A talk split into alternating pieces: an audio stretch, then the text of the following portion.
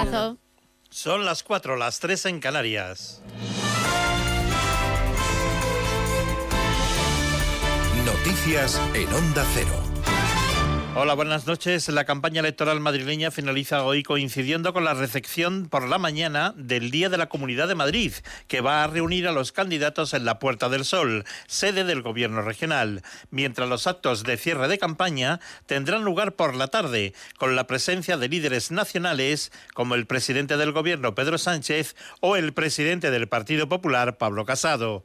La actual presidenta y candidata del Partido Popular, Isabel Díaz Ayuso, ha asegurado que es el momento de ser valiente. Llega el momento de reivindicar lo que es la valentía de ser ciudadanos libres que se alzan contra, las, contra los invasores. Los invasores no son otras personas en estas elecciones, nosotros no vamos de bandos. Los adversarios han sido el virus, la pandemia, una pandemia económica, una pandemia social. Tenemos mucho bueno por lo que pelear todos unidos. El candidato socialista Ángel Gabilondo afirma que está muy cerca la posibilidad de gobernar pero estamos cerca, estamos muy cerca de lograr este cambio y por tanto a favor de esta posibilidad de gobernar, posibilidad de ganar y de gobernar por ese cambio. La candidata de Más Madrid, Mónica García, ha pedido que se acuda a votar el martes 4 de mayo.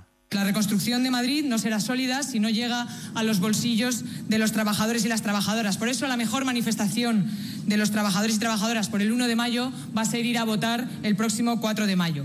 Quedan tres días y desde aquí vuelvo a animar a una gran movilización que rompa todos los récords de participación y que permitan que tengamos, a partir del 4 de mayo, un gobierno decente en la Puerta del Sol que cuide a sus trabajadores y trabajadoras. La campaña se vio ayer alterada cuando se conoció la noticia de la detención de dos empleados de seguridad y escoltas privados de Pablo Iglesias por agredir presuntamente a efectivos de la Unidad de Intervención Policial durante los altercados que se produjeron el 7 de abril en Vallecas en el meeting de Vox. El propio líder de Podemos, Pablo Iglesias, reconocía que un miembro de su partido fue detenido. Un miembro de nuestro partido, que es de Vallecas, fue detenido y esto quedará en nada. Que esto salga precisamente hoy revela la preocupación que tienen algunos. Y yo auguro que de aquí al martes no es descartable que se publique alguna noticia que me relacione con el asesinato de John Fisher Kennedy. No ha tardado en responder el líder de Vox, Santiago Abascal, que califica lo ocurrido como muy grave y pide responsabilidades al Ministerio del Interior y no es menos grave que durante 15 días, mientras el gobierno organizaba un montaje balístico en el que nos han tenido bueno, enterrados durante todos estos días, se haya ocultado a la opinión pública la detención de dos miembros de la escolta de Pablo Iglesias. Esperamos que el Gobierno y el Ministerio Interior asuman responsabilidades y ante la gravedad de los hechos que devuelvan la voz al pueblo español y que nos permitan votar de una vez por todas. Con motivo del Día de la Comunidad de Madrid, en este 2 de mayo, la Plaza de Toros de las Ventas reabre sus puertas en el día de hoy, después de casi un año y medio de inactividad por la pandemia, y lo hace con un festival taurino, Marta Morueco. Las ventas recuperan su público. Será el primer festejo taurino que se celebra en la Comunidad de Madrid. Los últimos se celebraron en Valdemorillo en febrero del año pasado. La respuesta del público esta vez ha sido inmediata. Las 6.000 entradas de venta anticipada a través de Internet para el festejo se agotaron en dos horas. El coso queda así reducido a un 25% de su capacidad y con fuertes medidas de seguridad e higiene. Entrada y salida escalonadas, mascarilla obligatoria y los asistentes tendrán que permanecer en todo momento en el asiento preasignado. El consumo de comida y bebidas será en una zona específica. Prohibido además fumar en los espacios al aire libre y solo se podrá utilizar almohadillas si son desinfectadas antes y después de su uso. Este 2 de mayo se podrá disfrutar de grandes figuras como el rejoneador Diego Ventura, los matadores Enrique Ponce, Julián López el Juli, José María Manzanares, Miguel Ángel Pereira y Paco Ureña. En la información deportiva vamos con los resultados de los cuatro partidos de la primera división de fútbol disputados este sábado. Eibar 3, vez 0, Elche 0, Atlético de Madrid 1, Huesca 1, Real Sociedad 0 y Real Madrid 2, Osasuna 0. En segunda división, Girona 1, Tenerife 0, Mallorca 2, Mirandés 1 y Almería 2, Oviedo 2. Las noticias vuelven a la sintonía de Onda Cero cuando sean las 5 de la madrugada, las 4 en Canarias y siempre pueden consultarlas en nuestra página ondacero.es. Síguenos por internet en ondacero.es.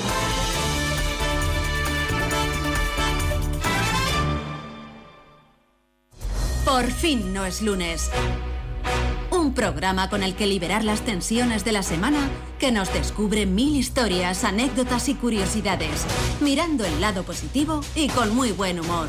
A partir de las 8 pasa las mañanas del fin de semana con Jaime Cantizano y por fin no es lunes. Pero si quieres volver a oír ese reportaje tan especial o no has podido conectarte a la radio en directo, puedes escuchar por fin no es lunes a cualquier hora en la web o en la app de Onda Cero. Por fin no es lunes con Jaime Cantizano. Te mereces esta radio. Onda Cero, tu radio.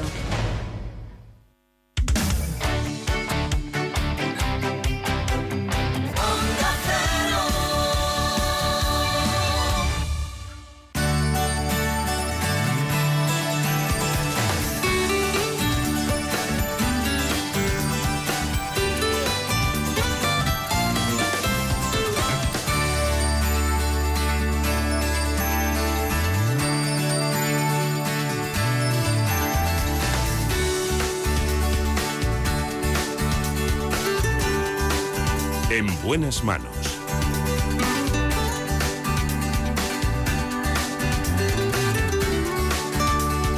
El programa de salud de Onda Cero.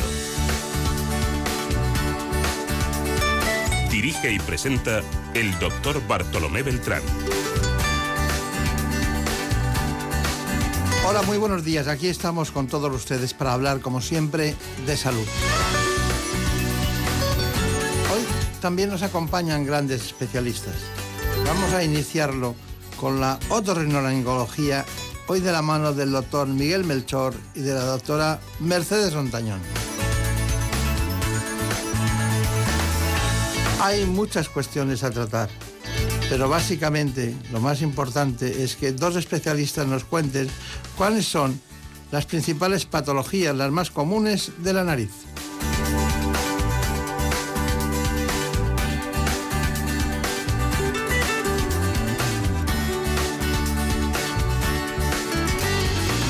En buenas manos. El programa de salud de Onda Cero.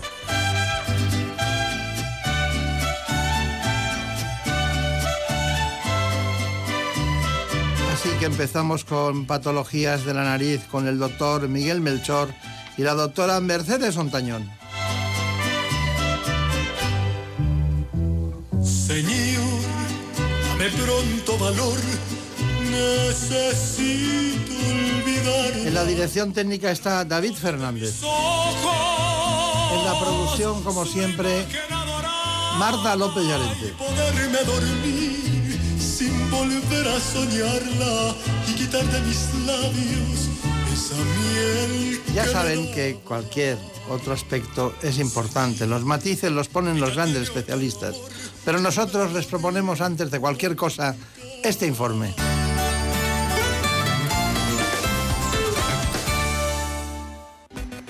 La nariz es un órgano imprescindible para la respiración y en ella residen los sentidos del gusto y del olfato. Las alergias, resfriados o infecciones son las enfermedades más comunes que afectan a la cavidad nasal y pueden provocar dificultad para respirar, obstrucción nasal y congestión. Pero no son las únicas patologías frecuentes de la nariz. La rinitis, los pólipos, las hemorragias, desviaciones del tabique nasal, la hipertrofia de los cornetes, la sinusitis o la anosmia requieren la atención por parte de un especialista. En algunos casos es necesaria la intervención quirúrgica, como los traumatismos, malformaciones y problemas congénitos y respiratorios de la nariz. Para ello se realiza una rinoplastia, una operación que también sirve para corregir los problemas estéticos de este órgano. La intervención consiste principalmente en remodelar el esqueleto óseo y cartilaginoso de la nariz para lograr una nueva forma, que además sea más armónica y adecuada a la estructura y rasgos faciales del paciente. Para someterse a esta operación es imprescindible un diagnóstico cuidadoso y que se realice un tratamiento personalizado. Hoy, precisamente, están con nosotros los doctores Miguel Ángel Melchor y Mercedes Montañón. El doctor Melchor es otorrinolaringólogo, claro, y trabaja en el Hospital HM de San Chinarro de Madrid y es profesor asociado en la Universidad Complutense también de Madrid. Además, sepan que es miembro de la Asociación Madrileña de Otorrinolaringología y socio numerario de la Sociedad Española de la misma especialidad y patología cervical y facial. Por su parte, la doctora Ontañón es otorrinolaringólogo, también en el Hospital HM San Chinarro Madrid y trabaja en el Instituto de Otorrinolaringología, uno de los grandes pioneros en España, que es el doctor Antolí Candela, Instituto Antolí Candela. ¿Qué tal todo? Muy bien. Me han dicho que ha costado mucho trabajo que la doctora Antañón viniera al programa.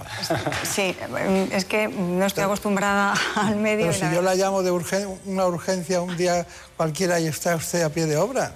Eso me es más fácil. Eso es más fácil, ¿no? Sí. Bueno, pues tiene usted a, su, a su izquierda a Marina Montiel y aquí está Marina Turiac. Es curioso, pero se llaman Marina, ¿qué vamos a hacer?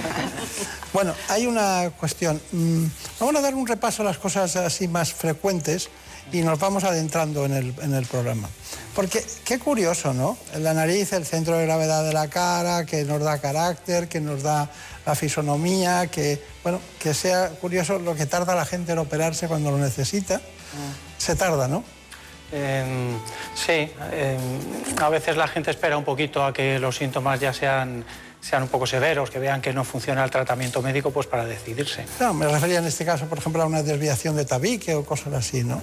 Se tarda más de lo normal, yo, yo creo, pero bueno. Bueno, ¿qué? entonces la sinusitis. Cuando hablamos de sinusitis, ¿de qué estamos hablando? Pues la sinusitis es la infección dentro de los senos paranasales. Entonces, los senos paranasales son unos huecos que tenemos dentro de la cara, como unas especie de cavernas, que están comunicadas con la fosa nasal por unos orificios muy pequeñitos, que son los infundíbulos. ¿vale? Entonces, en las personas que tienen rinitis crónica, pues por ejemplo alérgicos, etcétera, hay más tendencia a que esos infundíbulos, esos pequeños orificios por el que el seno se ventila y elimina el moco, se lleguen a obstruir el moco se acumule dentro y se infecta. Entonces, cuando se trata de casos agudos, generalmente con descongestionantes y antibióticos conseguimos que se abra, que se drene y se comporta como un absceso de otra parte del cuerpo y se curaría. Pero en algunos casos se cronifica y queda ese seno bloqueado y ya no hay manera de que la infección se resuelva. Hay otra estructura que, es no, no, tiene nada que ver, pero la próstata, por ejemplo, cuando hay una prostatitis cuesta mucho en curar por, por la falta de drenaje que tiene la, zona. En la sinusitis es terrible, lo, lo, que debe molestar, dolor de cabeza, malestar. ¿Y hay algún antibiótico específico que utilicen ustedes más que otros? Generalmente se utiliza en primera elección amoxicilina clavulánico o cefurosimax etilo.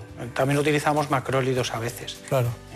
Pero en, los casos en que se cronifica, muchas veces la causa fundamental es la obstrucción del ostión de drenaje. Entonces ahí nos ha ayudado mucho en estos últimos años la cirugía endoscópica nasal, desde que se desarrollaron unos endoscopios. Exacto. Claro.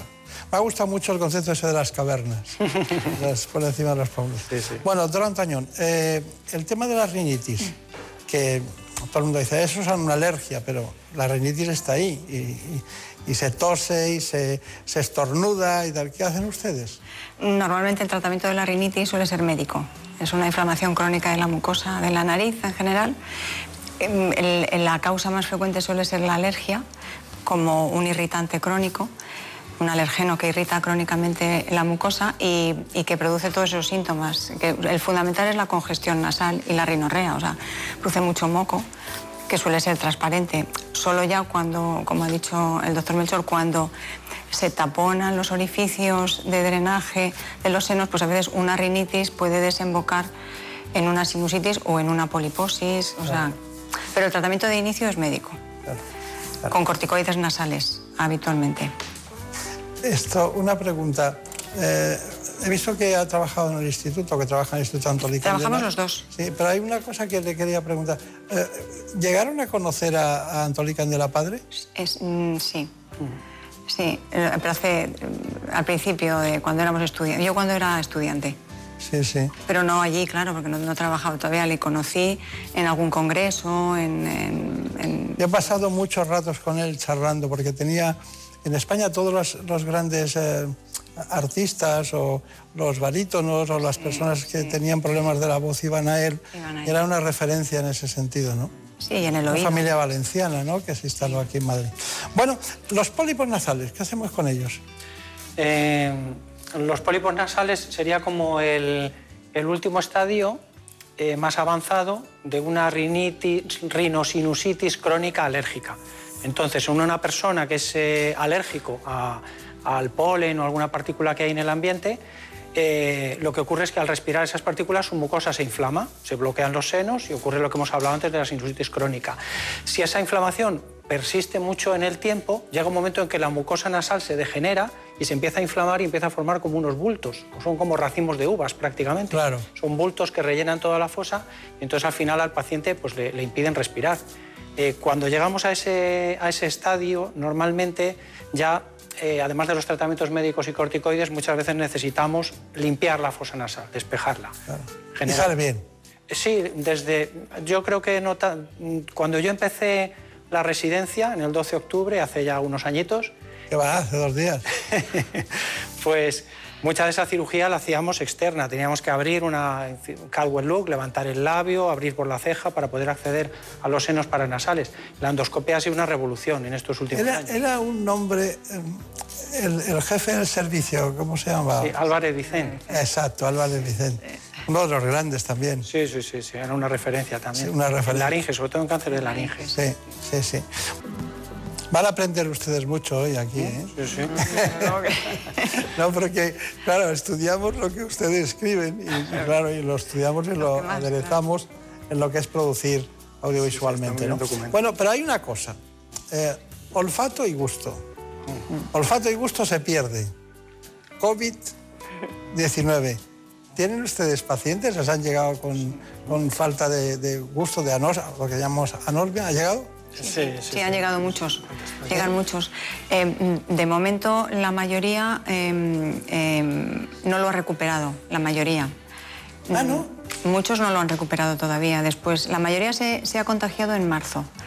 Y yo tengo pacientes que vienen a diario a la consulta eh, pues porque todavía no han recuperado el olfato. Entonces, eh, hay, El hay- olfato. ¿Y, y el gusto? el gusto eh, también se ve afectado, mm, pero se quejan sobre todo más del olfato. Claro, porque Y, es, sí, no es necesario. Están comunicados, claro. Pero, claro, esto no les lleva a pensar que, que hay unas terminaciones nerviosas Mm. afectadas en la raíz de los nervios que irrigan Claro. el, el- el olfato. Sí, se cree que, que el, el coronavirus afecta sobre todo a las células basales o de sostén de las células neurosensoriales que conducen el olfato, conducen la sensación, vamos, de- del olor hacia el cerebro. Entonces, eh, por esa misma razón se cree que es reversible, o sea, que esas células tardan aproximadamente entre tres y seis meses en regenerarse y producir nuevas células nerviosas. Y entonces se cree que, o sea, por ese motivo se cree que sí que es reversible, pero... Pero no se multiplican las células, eh, las neuronas, ¿no? Pero en este caso son células, no son neuronas como tal, son células base- como, como el embrión, o sea, como eh, la célula de sostén. Ya. La que, el- Es otro tipo. es otro tipo de célula, efectivamente. Claro. No afecta directamente la célula nerviosa, neurosensorial, sino la célula de sostén que, que protege y que alimenta, o sea, que no... Bueno, no es- entonces les animamos a que lo van a recuperar. Sí, yo les animo siempre a que lo van a recuperar. ¿Les da algo para, para algún tratamiento? Pues es que no hay ninguno eficaz, porque les hemos dado corticoides nasales, incluso corticoides orales, no responde mucho y ahora últimamente pues tenemos en nuestro poder pues una rehabilitación del olfato, que es eh, pues hacer ejercicios con algunas sustancias con un Claro. olor muy característico. Y bueno, mm, de momento están animados pensando que, que se recuperará. Yo creo que sí. De hecho, empiezan siempre por, por- por alteraciones un poco en, el- en la calidad del olor, ¿no? Que a veces te dicen, me huele, pero es diferente, no lo recuerdo así. Claro, Me imagino que es un primer paso para recuperarlo totalmente. desde luego. Doctor Melchor, ¿algo que añadir? Eh, no, Vaya con nada. cuidado, ¿eh? Vaya con cuidado. no, no, lo que ha dicho la doctora, todavía es una enfermedad muy nueva, entonces todavía no sabemos. Sabemos por otros virus respiratorios como el de la gripe que pueden producir anosmias que pueden ser permanentes. Todavía aquí no sabemos porque no llevamos tiempo suficiente, pero, pero bueno, habrá que verlo. Y luego el olfato y el gusto están muy relacionados. La mayoría de los pacientes lo que se les afecta es el olfato, pero realmente es que el gusto es un, es un sentido muy simple. Solo distinguimos cuatro sabores, el dulce, el salado, el agrio y el amargo. Entonces, todos los matices de una comida, de un buen vino, todo eso lo notamos al masticar cuando esas partículas pasan por detrás de la coana, por el cabum, hasta la fosa nasal. Entonces, sí, sí, sí. Muchas veces la gente dice que no tiene gusto y tú le preguntas, pero vamos a ver, si usted se pone azúcar o sal en la lengua, ¿lo distingue? ¿Sabe si es azúcar o sal? Ah, pues sí lo distingo. pero no me sabe a nada la comida. Entonces, porque realmente es el olfato el que está más afectado. Los de este programa distinguimos cinco sabores. Ah, ¿Sabe usted por qué? No sé. Porque somos todos de pueblo. Y eso es una- ahí hay olores que no están en la ciudad, ¿eh? seguro. Sí, eso es un Pero plus. bueno, de todas maneras, eh, cuatro de cada diez eh, pacientes que han tenido COVID eh, resulta que tienen problemas en relación con, con problemas nasales, olfato, gusto. Es así, según los datos que tenemos y que manejamos ahora. Bueno, Marina, Marina Turial, ¿qué me cuentas? Pues para seguir animando a estos pacientes que han perdido el olfato y el gusto, ¿podríamos asociar que es un síntoma que nos indica que no estarán muy graves, que lo superarán sin un ingreso hospitalario? Los pacientes con una sintomatología más leve, curiosamente han perdido, hay, hay más porcentaje de pérdida de olfato, mientras que los pacientes que tuvieron, estuvieron ingresados incluso en la UBI, pues no, es una cosa curiosa, pero es así. Y todavía no sabemos muy bien por qué. La vía de entrada del virus es la nariz, la mayor parte de las veces, porque es un virus que se transmite por el aire y por los aerosoles y las gotitas de flujo. Y, y- pero bueno, que es curioso, no deja de ser curioso. Está bien. Eh, no sé, en este momento ha llegado la duda de esperar o no esperar. Marina Turia, ¿qué, qué está deseando preguntar? Antes ¿Son, de... son exitosas las rinoplastias en casos de malformaciones faciales, como puede ser un labio leporino, en caso de los niños que nacen con la nariz muy deformada? Eh, sí, en casos de labio- los casos de labio leporino y de malformaciones eh, faciales son, son especiales y más dificultosos. Entonces se hacen generalmente en centros de cirugía craneofacial porque a menudo necesitan varias operaciones, puesto que el niño está en crecimiento. Entonces digamos que hay que resolver primero los problemas más urgentes, si existe una comunicación con la cavidad oral para que puedan comer, no se les pasen los alimentos a la nariz y a medida que se van, se van desarrollando ir completando la reconstrucción necesaria. Está bien. Más preguntas. ¿Y una rinoplastia puede ir acompañada de una mentoplastia por aquello de buscar ese equilibrio en las facciones? Sí, sí. De hecho, muchas veces se, se hacen simultáneamente. Entonces, la mentoplastia generalmente pues, eh, es la introducción de una prótesis en la zona del mentón, que puede ser por vía externa o, o por vía interna, eh, translabial, y, y luego la rinoplastia pues, se hace en, en el mismo, en el mismo acto, se puede hacer. ¿eh? A veces hay gente que prefiere a lo mejor esperar a ver el resultado y luego, porque a veces corrigiendo la nariz eh, parece que no es tan necesario lo otro. Ya se ven mejor. sí. Estamos hablando de 80.000 operaciones al año aproximadamente de reconstrucción, precisamente de rinoplastias al año, ¿no? Que Son muchas. Bueno, eh, si le parece, vamos a la intervención con el doctor Miguel Ángel Melchor y la doctora Mercedes Ontañón. Vamos a ver esta intervención porque hay que estar atentos, ¿eh? aunque realmente mm, las personas lo ven sin anestesia y piensan que tam- también le pasa al paciente y no es verdad. Cuando ven una imagen por la televisión de una intervención, el paciente está dormido. Ahora lo que vamos a hacer es, vamos a infiltrar el tabique nasal con lidocaína con adrenalina para disminuir el sangrado y también facilitar la disección de los planos por donde vamos a ir después. Estos son los cartílagos alares ¿eh? que constituirían pues, parte de la punta nasal, de las alas nasales, digamos. Esta sería la punta, que son los domos de los alares, que es lo que define justo la punta, y luego esto sería la columela, lo que corresponde a la columela. Y ahora estamos abordando aquí el dorso, que es donde está la jiba, el bulto ese que hemos visto en el, en el dorso de la nariz. Vale, pues entonces ahí ya tenemos el dorso, pero ahora vamos a exponer bien la parte, esta es la parte cartilaginosa y ahí está la parte ósea. Está sobre el hueso ahora, sobre el hueso propio de la nariz, y entonces tiene que despegar toda la capa fibrosa, que es el periósteo que hay encima, porque es la que le nutre. Entonces, para quedarnos con el hueso solo, eh, pelado, por decirlo de alguna manera. Vamos a quitar la cresta inferior y posterior. Tendremos que quitar una, una parte central y dejaremos la L dorsocaudal, que es lo que sirve de soporte a la nariz para que no se hunda. Y con la parte central vamos a, a poder hacer los injertos que vamos a necesitar para reconstruir después. ¿eh? En la parte ósea la vamos a bajar en principio con, con una lima y, va- y vamos promediando, a ver un poco cómo... Entonces hemos sacado la parte central del tabique con la parte de hueso.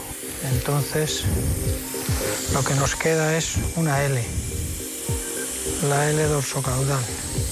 Esto es como el tejado de una casa. Hemos quitado eh, el pico de aquí y en el tejado de la casa, pues al quitar eso se nos ha quedado un poco abierto. ¿eh? Entonces ahora tenemos que juntarlo. Entonces para eso vamos a hacer unas osteotomías que permitan juntar y estrechar un poquito y volver a reconstruir el dorso, digamos. Bueno, ya se han hecho las osteotomías, hemos rebajado un poquito el dorso, pero ahora se ve desde arriba como todavía la nariz hace una curva, el, el tabique hace una curva hacia la izquierda y la punta se va como hacia la derecha. Es lo que vamos a intentar corregir ahora con unos injertos que obtendremos del propio cartílago, parte del cartílago que hemos quitado. A ver, bastante linea- alineada. Quizá un pelín hacia Aida. Entonces, lo que hemos hecho ahora es, aparte de rebajar el puente e intentar enderezarla, que estaba torcida, subir un poquito la punta para que se coloque en su sitio. El ángulo tiene que ser como un poquito mayor de 90 grados, más o menos, con, con respecto al labio. No es muy doloroso el posoperatorio, los primeros 4 o 5 días a lo mejor les molesta un poco más y se les hincha un poco los ojos y eso, mucho, ¿eh? o sea, no lo pasan demasiado mal. Bueno, la verdad es que eh, hay algo que no quiero antes de las conclusiones, no quiero que se me olvide, pero hay que preguntarlo esto. Las hemorragias nasales, doctora, las hemorragias nasales. Cuando es una hemorragia nasal continua y permanente, al principio dicen, no, es ahora que tengo la tensión un poco alta y tal, pero eso sigue y sigue y sigue. ¿Por qué? Bueno, eh, la nariz es, una, eh, es un órgano muy vascularizado, sobre todo en la parte de la mucosa del tabique anterior. Y mm, la causa más frecuente después de los traumatismos y, y- y, bueno, pues eh, mm, sobre todo digitales, mucha gente se toca, es la hipertensión y, bueno, hay que controlar. Primero hay que controlar cualquier problema médico que tenga el paciente. La hipertensión es la más importante. Luego normalmente los tratamientos son locales, a veces es necesario hacer una pequeña cauterización de algún vasito si lo vemos. Cuando el problema ya se mantiene en el tiempo siempre por el mismo lado, normalmente pedimos una prueba radiológica, si todo está bien a veces tenemos incluso que llegar a quirófano. Claro. Muy bien. Bueno, ¿cuáles son las conclusiones de todo esto, de la reconstrucción? Mm, yo como conclusiones diría que, mm, que ante una mala respiración nasal muchas veces eh, la estética y la función van muy unidas. Nuestra nariz no es un órgano sólido, es como una tienda de campaña que tiene una forma por fuera pero tiene un espacio por dentro. Entonces muchas veces eh, la reconstrucción va toda junta. O sea, digamos que conseguimos un buen espacio respiratorio, aprovechamos partes del cartílago que a lo mejor hay que quitar para dejar un buen, un buen canal respiratorio por dentro y esos mismos eh, cartílagos muchas veces nos sirven para hacer injertos que dejen el dorso bonito, con unas líneas bonitas, con la punta bien colocada. Eh, entonces irían siempre muy unidos en nuestro concepto estética y función. Es que Marina Turia, que, mm, cada vez que entraba es que tengo que preguntar algo. ¿Qué, qué era lo que querías preguntar? Los, los adolescentes enseguida se quieren operar. ¿Cuándo es una edad segura para hacerlo? Eh, ¿Cuándo normal- acaba el desarrollo facial, diríamos? Exactamente, sí. Normalmente a- mm, no antes de los 16 años. A partir de 16 años se puede operar si son altos, grandes, que ves que han completado un desarrollo. Y, y ya de modo seguro a partir de los 18. O sea, en chicos muy grandes, 16 se puede. ¿Se afectan las cuerdas vocales como, co- o la respiración, o hay apnea del sueño, o ronquidos como consecuencia de alteraciones de, de otorrinolaringología? Sí, efectivamente, hay una, hay una relación indirecta sobre el ronquido y sobre la, sobre la fonación. Entonces, efectivamente, una mala respiración nasal no es la causa primera del ronquido, que muchas veces es la vibración de la campanilla, de la úvula, de las amígdalas o la caída de la base de la lengua hacia atrás, pero sí que es verdad que una mala respiración nasal lo empeora mucho. Claro. Tienen ustedes una especialidad muy divertida. ¿eh? Si tienen rinitis pueden ir al alergólogo.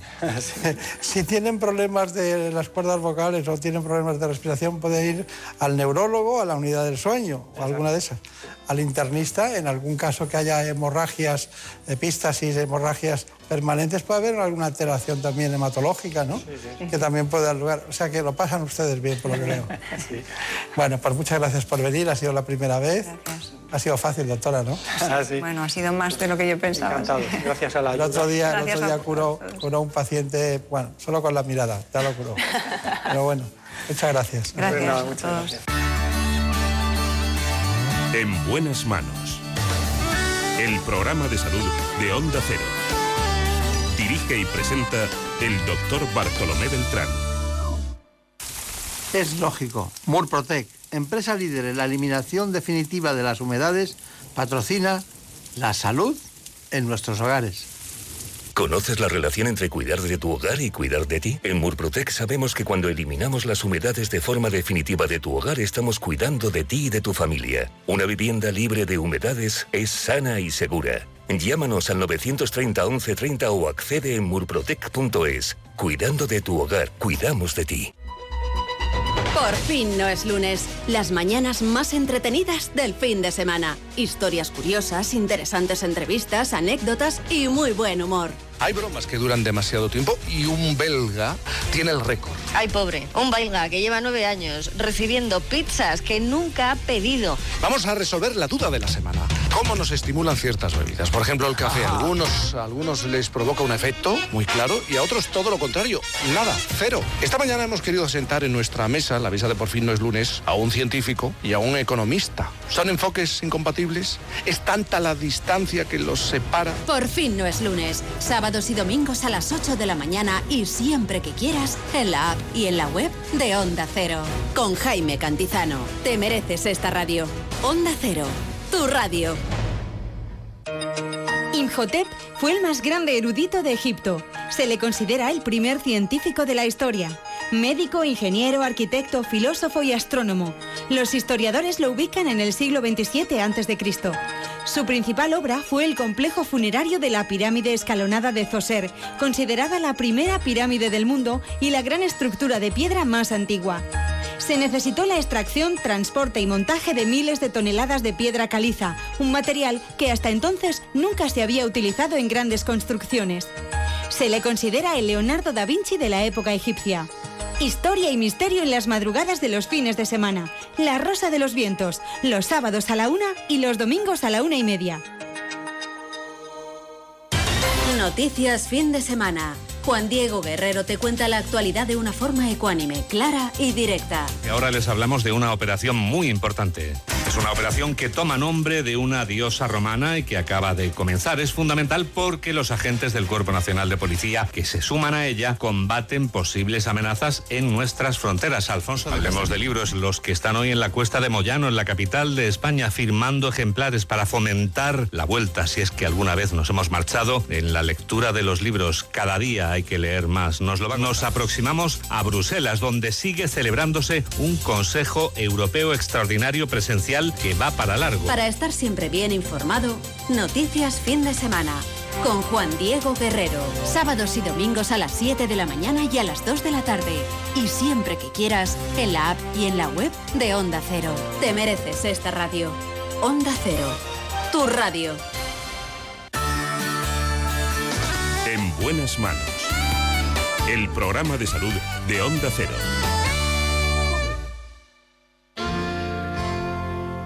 Other night as I lay sleeping. Oh, I dream I hear you. Ya ven ustedes que es muy importante en la música el ritmo, pero es fundamental, esencial y vital en el corazón. Vamos a hablar con el director del Instituto Cardiovascular del Hospital Clínico San Carlos de Madrid. Se trata del doctor Julián Pérez de Villacastín.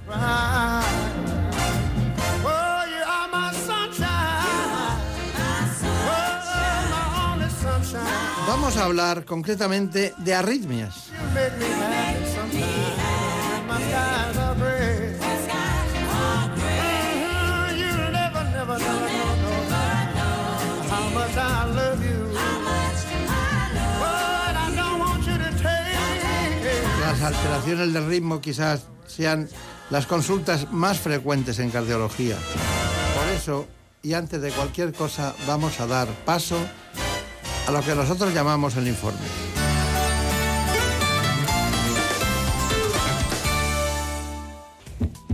Incluso en reposo el corazón late entre 60 y 100 veces por minuto.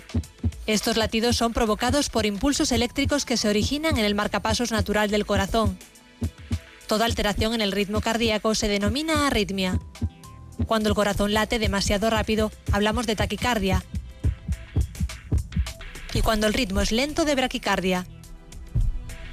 Palpitaciones, dolor en el pecho, mareos y pérdida de conocimiento son algunos de sus síntomas. pero pueden pasar desapercibidos para el paciente.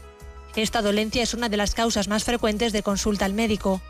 La arritmia más común es la fibrilación auricular y solo en nuestro país afecta a alrededor de un millón de personas. En algunos pacientes, las arritmias son un defecto congénito, pero a veces pueden estar provocadas por ciertas enfermedades cardíacas o tensión alta. La prueba diagnóstica de referencia es el electrocardiograma, pero a veces también se emplean otras como el Holter, una prueba de esfuerzo o un estudio electrofisiológico. Su tratamiento ha evolucionado en los últimos años, no solo a nivel farmacológico, también gracias a las técnicas invasivas que tratan mediante dispositivos o intervenciones el origen de esa disfunción del corazón. Bueno, lo cierto es que hoy tenemos un gran especialista. Nos acompaña el doctor Julián Pérez de Yacastín, que es director del Instituto Cardiovascular del Hospital Clínico Universitario San Carlos de Madrid y también jefe de la unidad de arritmias del Hospital Nuestra Señora del Rosario.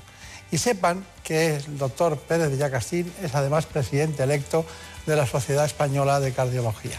Es decir, ese hombre que elige los demás cardiólogos, compañeros, para que les presida en su línea de trabajo en la investigación y el desarrollo de otras actividades como es la propia Fundación Española de Cardiología. Eh, ¿Ha traído usted sus gafas Fleming o es que siempre las lleva así? Yo creo que siempre así, sí. Está bien eso. Bueno, el corazón, ¿qué órgano el corazón? Eh? Parece mentira que aguante tanto, ¿no? Eh, ¿Qué tiene el corazón que no tienen otros órganos, ¿no? Porque da la impresión de que tiene siete vidas, ¿no? Bueno, de entrada es muy fácil decir lo que tiene el corazón que no tiene otros. Ritmo. Eso no lo tiene otros órganos, ¿eh? Claro, es verdad, es verdad, es verdad. Eh, estamos, ¿y, el, ritmo normal qué sería? ¿Entre 60 y 70 pulsaciones por minuto? Sí, depende mucho, ¿eh? Depende mucho de, primero, de la edad de la persona, porque eh, la frecuencia máxima a la que podemos llegar es una fórmula muy sencilla, 220 menos la edad. Es decir, un niño de 10 años se puede poner a 200 latidos por minuto cuando está nervioso.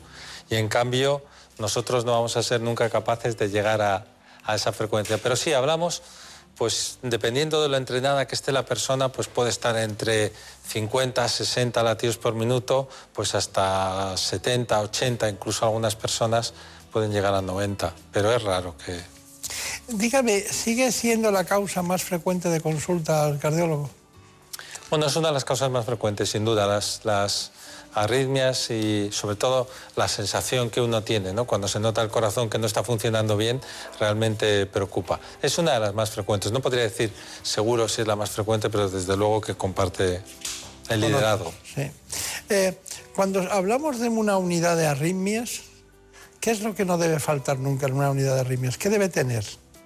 Aparte de un gran especialista y un equipo. Te diría que sentido común, eh, como, como todas las unidades, ¿no? Pero, pero es verdad que lo que hacemos es aunar esfuerzos, los distintos, eh, eh, las distintas personas que participan, para que la atención al paciente sea integral. Es decir, sabemos que los pacientes que tienen arritmias pues tienen una sensación ya muy particular de su corazón, que tienen un corazón sensible y, y esto hay que tratarlo desde la primera persona que se pone en contacto con el paciente que llega a nuestra consulta, eh, que puede ser la persona que le recibe, hasta la enfermera, por supuesto los médicos, y luego tenemos que llegar a tener una sofisticación tecnológica que hoy en día es fundamental para poder tratar adecuadamente los trastornos más complejos. ¿no? Claro, claro. Lo primero fue, aparte del fonendo, eh, fue el electrocardiograma, ¿no? Eh, lo siguen usando ustedes. Es increíble cómo, a pesar de todos los avances cardiológicos, el electrocardiograma sigue siendo vigente o sigue estando vigente desde hace más de 100 años. Y, es como la aspirina, se han acompañado. Tenemos, eh, de hecho, llevamos a cabo un curso eh, anual que este año, por, por desgracia, pues por lo que conocemos, no ha podido llevarse a cabo de forma presencial, y es que es fantástico ver a, la cantidad de, médicos y enfermeras que tienen ganas de aprender el electrocardiograma porque es súper útil. Sigue siendo un arma imprescindible para diagnosticar los problemas del corazón. Está bien. Y lo último que ha salido, diríamos, que utilizan ustedes como método de diagnóstico, hablo, no de, no de curación. Sí. ¿Qué es, qué es lo último que, manejan ustedes?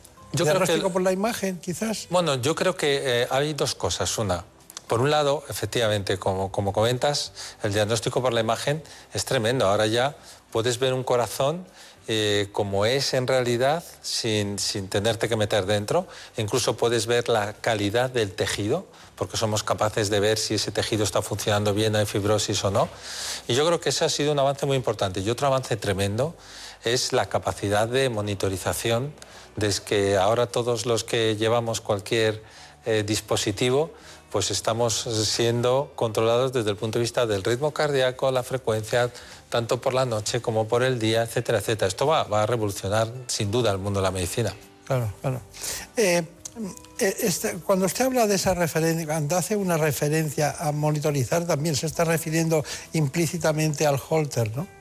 Sí, el holter, el holter, eh, lo que sucede con el holter es que uno quiere detectar un síntoma. Entonces hay personas que, por ejemplo, notan palpitaciones, pero no notan palpitaciones todos los días. A lo mejor tienen esa sensación pues dos veces al mes. Y claro, que coincida que ese día tiene puesto el holter de 24 o 48 horas es difícil. Pero sí es cierto que ahora se han miniaturizado, miniaturizado los dispositivos de manera que un dispositivo subcutáneo puede estar midiéndote el ritmo cardíaco durante dos años. Y es un poquito más que un piercing, pero dentro de, debajo de la piel y no cabe duda que haya habido también un gran avance. Pero yo creo que va a ser superado por los dispositivos no sé cómo diríamos en español, utilizables, ¿no? Los, los usables o los ponibles, como puede ser un reloj o cualquier otra tecnología. Sí, sí, los que se pueden cambiar y tal. Bueno, en realidad se empezó con, con, el tema del running, se empezó con los que hacen ejercicio y se vio bien y han ido mirando y, han encontrado una línea de investigación brutal en ese sentido. A mí está bien lo de llevar un, un, un chip eh, diríamos, que, fuera cardíaco, ¿no? estaría bien. Yo creo que sí, lo que es muy importante es no obsesionarse como con claro, todo. Claro, claro, claro, claro. Sí, pero claro, son 17 millones de personas que mueren al año eh, de problemas cardiovasculares, o sea que la, más frecuente, ¿cuál es? La causa más frecuente, o, o, sea, la causa más frecuente es cardiovascular, sin duda, y la cardiopatía isquémica. Lo que llamamos cardiopatía isquémica, vamos a decir, enfermedad cardiovascular, es decir, las arterias, las tuberías se van deteriorando por, distintos motivos, entre ellos el acúmulo de, colesterol y, esto produce obstrucción al riego sanguíneo, pues si es el corazón, mal, si es el cerebro, mal, si es el riñón, mal. Al final la enfermedad cardiovascular afecta a todos los órganos y, repercute pues, en lo más importante, que yo diría que es el corazón y el cerebro. Después de, una, cardiopatía isquémica aguda, ¿no? que, ustedes tratan, eh, se queda el paciente con algunas alteraciones, lógicamente, eh, algunas deficiencias, fracción de eyección, que disminuye, muchas cuestiones que están ahí. Una de ellas son arritmias. Sí, una de ellas puede ser las arritmias, porque hoy en día es una suerte tremenda, porque si la persona y esto es importante comentarlo porque muchas eh, estamos observando que está llegando menos gente a los hospitales y pide menos gente auxilio o ayuda por el miedo a llegar a un hospital y por el miedo al COVID. Realmente ha disminuido la atención a los infartos en un 20% o un 30% aproximadamente. Es decir, son personas que tienen síntomas, pero que no se atreven a ir al hospital y entonces tienen el infarto. Y claro, el problema es que cuando se ocluye una arteria empieza el cronómetro y cuanto más tiempo pase más daño existe. Cuando el corazón, si lo definimos como una casa con sus paredes, que sería el músculo, sus tuberías, que serían las coronarias, y su cableado eléctrico, que sería el responsable de las arritmias, de la electricidad del corazón, pues es muy fácil de entender que si se estropean las paredes por culpa de que las tuberías no han llevado sangre durante, vamos a decir, más de dos horas, se empieza a, necrosar el tejido cardíaco y los cables que van por dentro de la pared producen cortocircuitos. Y entonces son personas que después de haber tenido un infarto pueden tener riesgo de tener una arritmia que puede ser mortal. Por eso la muerte súbita está acechando a determinados pacientes y tenemos nosotros que adelantarnos a su tratamiento. Claro. No vamos a hablar de eso ahora, pero debe haber una genética también de, patología cardíaca. La genética, lo que sucedió con la genética es que cuando descubrimos el genoma pensamos que teníamos algo. Lo que hicimos fue abrir una puerta al universo y ahora tenemos que estudiar todo eso y entender qué significado tiene. Claro, claro, claro. Es cierto que la mitad de los pacientes no, no llevan las dosis bien tratados o que sigan los tratamientos. Sí, no, no, es por disculpar a los pacientes, pero es difícil. Es que los tratamientos de todos los días no es raro que se olvide eh, alguna pastilla, pero es verdad, porque primero porque hay pacientes que, ellos notan que la medicación a lo mejor no les sienta del todo bien y, y luego porque, porque las personas mayores con frecuencia se olvidan. Claro, claro. Bueno, ¿qué preguntas tenemos? Doctor, si no disponemos de este chip que comentaba antes, de que nos mide las pulsaciones constantemente, ¿cuál sería el momento del día y cómo deberíamos tomarlas para medirlas adecuadamente? Sí, realmente eh, cuando tomas la tensión arterial, cuando el médico de, cabecera o de atención primaria te recomienda que te tomes la tensión arterial, en ese momento está fenomenal eh, medirte las pulsaciones, pero no tiene tanta importancia el que tengas 60, 70, 80 como la regularidad del pulso si por ejemplo el pulso fuera regular en cualquier momento del día o de la noche, cuando tú notas palpitaciones, eso sería una información muy importante para comunicar al médico. ¿Y una persona que sufre de arritmias tiene más probabilidades de sufrir un ictus? Sin duda, sobre todo la arritmia que se ha comentado, la fibrilación auricular, que es la más frecuente y que se asocia, por desgracia, a la edad, cuanto mayor eres, más probabilidades tienes de tenerlo, se asocia a pequeños coágulos dentro del corazón que pueden salir hacia el cerebro y producir un. Es, es, es la, arritmia, diríamos, más peligrosa en todos los sentidos. ¿no? Pero desde que se instaura una fibrilación auricular hasta que ocurren esos remolinos que dan lugar a émbolos, ¿puede pasar? Mm, ¿Qué, ¿Cuál es el, el periodo de tiempo? Esta es una muy buena pregunta porque depende un poco de las condiciones del corazón. Pero digamos que en un corazón, incluso aunque sea normal, más de 48 horas de arritmia a nada que exista o coexista algún factor de riesgo que llamamos hipertensión arterial o insuficiencia cardíaca o alguna otra característica agravante, ojo que ya puede formarse el trombo y salir despedido. Seguiremos hablando de este asunto hoy con un gran especialista, presidente de los cardiólogos españoles, el doctor Villacastín. Ya saben ustedes que le llamamos así eh, habitualmente en el, en el lenguaje más preta porter y más y más común. Bueno, hay dos cosas que me interesan mucho. Una de ellas es cuando el tratamiento de una, de una fibrilación auricular o de una arritmia que ha derivado en, fibrilación auricular, nosotros ponemos un tratamiento, pero resulta que ese tratamiento no funciona. Los fármacos no, no dan el resultado que usted quiere. ¿Ustedes hacen eso que se ha dado en llamar ablaciones? Sí, sí, sí. Nos dedicamos a eso fundamentalmente porque hay tanta fibrilación auricular. En España se ha calculado por estudios de la Sociedad Española de Cardiología que están bien diseñados que puede haber un millón de personas ¿eh? con fibrilación auricular porque afecta mucho a la gente mayor. Entonces, como hay mucha gente mayor, eso también influye. Entonces, eh, claro, la fibrilación auricular es una arritmia que empieza con unas células que se revelan dentro del corazón. Al principio son pocas, pero si uno las deja van afectando, van contagiando a las demás y entonces al final es todo el corazón, la parte de arriba, las aurículas, la que está en, rebeldía, por decirlo así, y entonces es muy difícil de tratar. O sea, no, no podemos conseguir, por desgracia, todavía el tratamiento de todas, pero sí cuanto antes las tratemos, más fáciles son de doblegar. Vale, pues... Eh, si, si, le parece, vamos a ver lo que es una ablación, porque muchos pacientes se quedan algo confusos. ¿Es una intervención? ¿No es una intervención? ¿Se puede hacer abriendo, eh, diríamos, la, zona cardíaca quirúrgicamente, pero también se puede hacer con un catéter, ¿no? que no es lo mismo. Y se van antes a casa y solucionan el problema. Destruir las áreas del corazón que causan las arritmias. Este es el objetivo de la ablación cardíaca. Un procedimiento quirúrgico por el que se colocan unos pequeños electrodos dentro del corazón para producir una pequeña quemadura que destruya el foco del problema. La introducción de estos electrodos se realiza con un catéter mediante anestesia local y una vez canalizado el vaso, los catéteres se pasan a través de unos introductores. Si el foco problemático está en aurícula o ventrículo derecho, el acceso es venoso. Si está en el ventrículo izquierdo, el acceso debe ser la vena femoral. La punta del catéter puede ser movida en diferentes ángulos por el cirujano para acceder a las diferentes zonas del corazón. En la primera parte de la intervención se mide la actividad eléctrica del músculo. Estimulando el corazón mediante impulsos eléctricos se provoca una taquicardia para determinar el origen específico de la arritmia. Es decir, Se identifica el origen del problema. Una vez localizada la zona de interés, se realiza una descarga de energía de unos 30 segundos que produce la quemadura. Tras 10 o 15 minutos de espera, se vuelve a inducir la arritmia. Si persiste, se realiza otra descarga. Si remite, la operación ha terminado.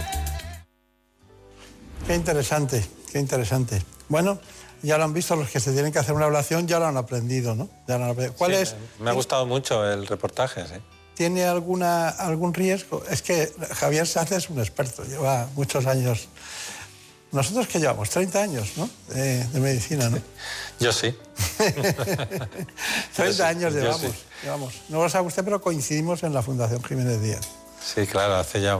esa- esas, esas fechas debían ser. Esas- Pues no hay que tenerle miedo a la ablación porque ha mejorado muchísimo. Realmente es un procedimiento que se lleva a cabo con, en dos o tres horas, que el paciente es verdad que no nota nada, ningún dolor, y habitualmente con una noche en el hospital es suficiente y al día siguiente puede estar haciendo vida prácticamente normal.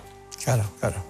Bueno, eh, cuando alguien tiene arritmias, ¿ustedes ya tienen miedo a la, posibilidad de que haya una, una fibrilación auricular y en consecuencia una embolia? ¿Ustedes les, les dan anticoagulantes orales? Sí, nosotros tenemos unos, eh, Protocolo, claro. unos scores, unas tablas y calculamos el riesgo. En el momento que un paciente tiene un riesgo mayor de 1 o 2% al año de tener una embolia, entonces ya le merece la pena tomar un anticoagulante, sobre todo porque en los últimos años hemos tenido nuevos anticoagulantes que ya llevan muchos años en el mercado, más de 10, y tenemos una experiencia tremenda y son mucho mejores que el antiguo, digamos, Sintrón, el famoso Sintrón. ¿no? Claro. Mira que costó eso, ¿eh? Y sigue costando, todavía, todavía hay que seguir peleando por ello. Sí, sí, es curioso porque además tienen unas condiciones ideales, son- se los puede tomar cada uno en su casa, eh, tienen alguna relación con la dieta, ¿no? De- de que- Sí, que no se ha influido su efecto por los medicamentos, cosa que en el Sintrón sí. Claro, claro. Bueno, eh, vamos con la fibrilación auricular, vamos con el informe. La fibrilación auricular es la arritmia cardíaca más frecuente que afecta alrededor de un 15% de la población. Consiste en un ritmo cardíaco irregular y anormal, donde suelen registrarse latidos cardíacos muy rápidos. Esta arritmia está asociada a múltiples causas como hipertensión, insuficiencia cardíaca, obesidad, estrés, mala calidad del sueño o las apneas, aunque también existen casos cuya causa es desconocida. A pesar de que no siempre provoca síntomas, los más comunes son la aceleración del ritmo cardíaco y palpitaciones. A veces aparecen también otros como el dolor y sensación de presión en el pecho, cansancio o mareos. Es muy importante un diagnóstico correcto de la fibrilación auricular porque esta afección aumenta cinco veces el riesgo de sufrir un ictus. Por este motivo es importante un tratamiento preventivo con anticoagulantes. Sin embargo, España está a la cola de Europa en el uso de nuevos anticoagulantes orales, por detrás de países como Alemania, Inglaterra, Grecia o Portugal. Además, la falta de conciencia de nuestro país hace que no se cumpla el tratamiento terapéutico y se calcula que el 35% de los enfermos anticoagulados no está bien controlado. Bueno, es cierto. Sí, estos datos están bien contrastados. Hay un porcentaje importante que puede llegar casi al 30% de personas que están tomando anticoagulantes y sin embargo no lo están haciendo bien. Claro, O no lo están haciendo bien o el anticoagulante no es el adecuado para ellos. está bien. ¿Cuál era la pregunta que querías hacer? Sí, ¿en qué consiste un desfibrilador automático implantable y qué diferencias existen con un marcapasos? El desfibrilador es un aparatito un poquito más grande que un marcapasos. Está en el mismo sitio colocado debajo de la piel y se conecta por medio de unos cablecitos que van por las venas. Ahora incluso hay algunos que no necesitan ni venas, pero se unen por las venas hasta el corazón. El marcapasos solo tiene capacidad para soltar pequeñas chispas eléctricas para que el corazón vaya más rápido cuando va demasiado lento. El desfibrilador tiene, además de esas capacidades, la posibilidad de soltar una descarga de alta energía que reanima el corazón si el corazón se ha parado por lo que se llama muerte súbita o fibrilación ventricular. Está bien.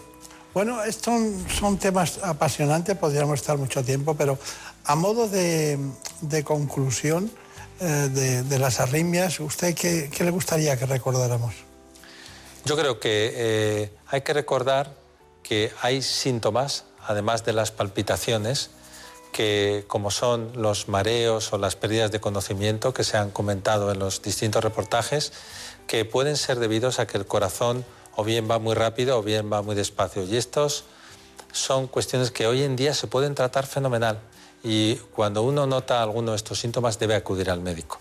Yo creo que esto es importante para que se puedan tratar las arritmias y no da, que no den lugar a mayores complicaciones. Y luego ya diría que las personas mayores no está mal que se controlen el pulso, porque a veces no notan nada, no notan palpitaciones, no notan que el corazón no está funcionando bien y el único signo es que el pulso es irregular.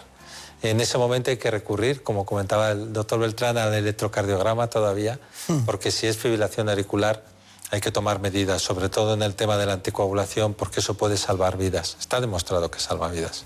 Está bien, está bien. ¿Cuántos cardiólogos son ustedes en España? En Aprox. Sí, en España pues eh, podemos ser unos 7.000, 8.000 cardiólogos.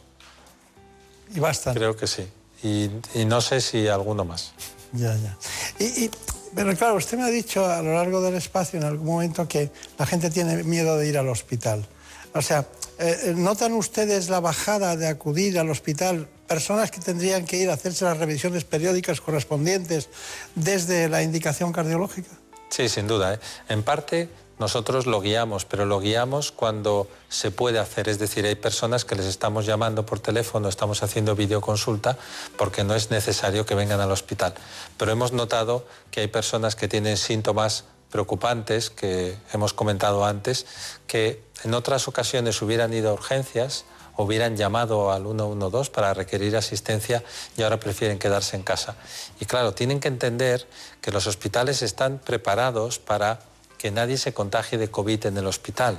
Están hechas las rutas que llamamos nosotros para que haya zonas que no están contaminadas en absoluto y sin embargo pueden ofrecer una grandísima ayuda a esos pacientes que lo necesitan. En el caso concreto del infarto de miocardio es paradigmático. No puede ser que una persona hoy en día se quede en casa sufriendo un infarto porque se arriesga a morirse en casa y luego a tener daño cardíaco, como hemos comentado, irreversible, cosas que se pueden solucionar hoy en día y un paciente, hay pacientes que tienen infartos tremendos, que llegan pronto al hospital y pueden irse de alta a los cuatro o cinco días y llevar a cabo luego una vida normal sin cicatriz en el corazón. Está bien, está bien. Bueno, eso de ser, el, eh, además de llevar la unidad de arritmias, es un además, porque se está demostrando claramente que el presidente de los cardiólogos de nuestro país eh, ha abordado cualquiera de los conocimientos que están en torno a las arritmias y que no son arritmias. Eh, hay más cosas, hay más cosas. Las analíticas ya eh, no nos conformamos con las transaminasas, hay cosas nuevas que analizamos y vemos. Podríamos estar aquí mucho tiempo. Bueno, que sea muy feliz, muchas gracias por venir y ha sido un placer. Hacía mucho que no le veía. Muchas gracias igualmente, que sean felices y que tengan salud, que es lo, importante, lo más importante ahora. Muchas gracias. En buenas manos. El programa de salud de Onda Cero.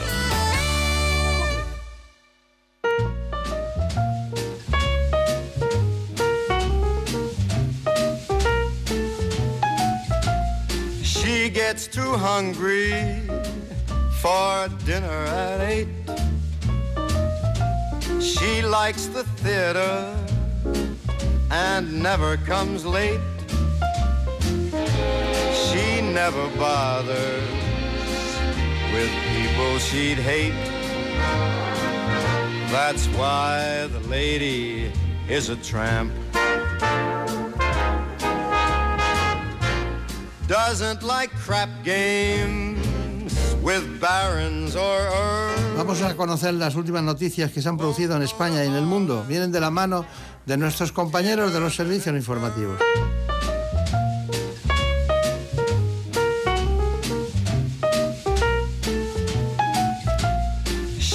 Gets too hungry for dinner at eight.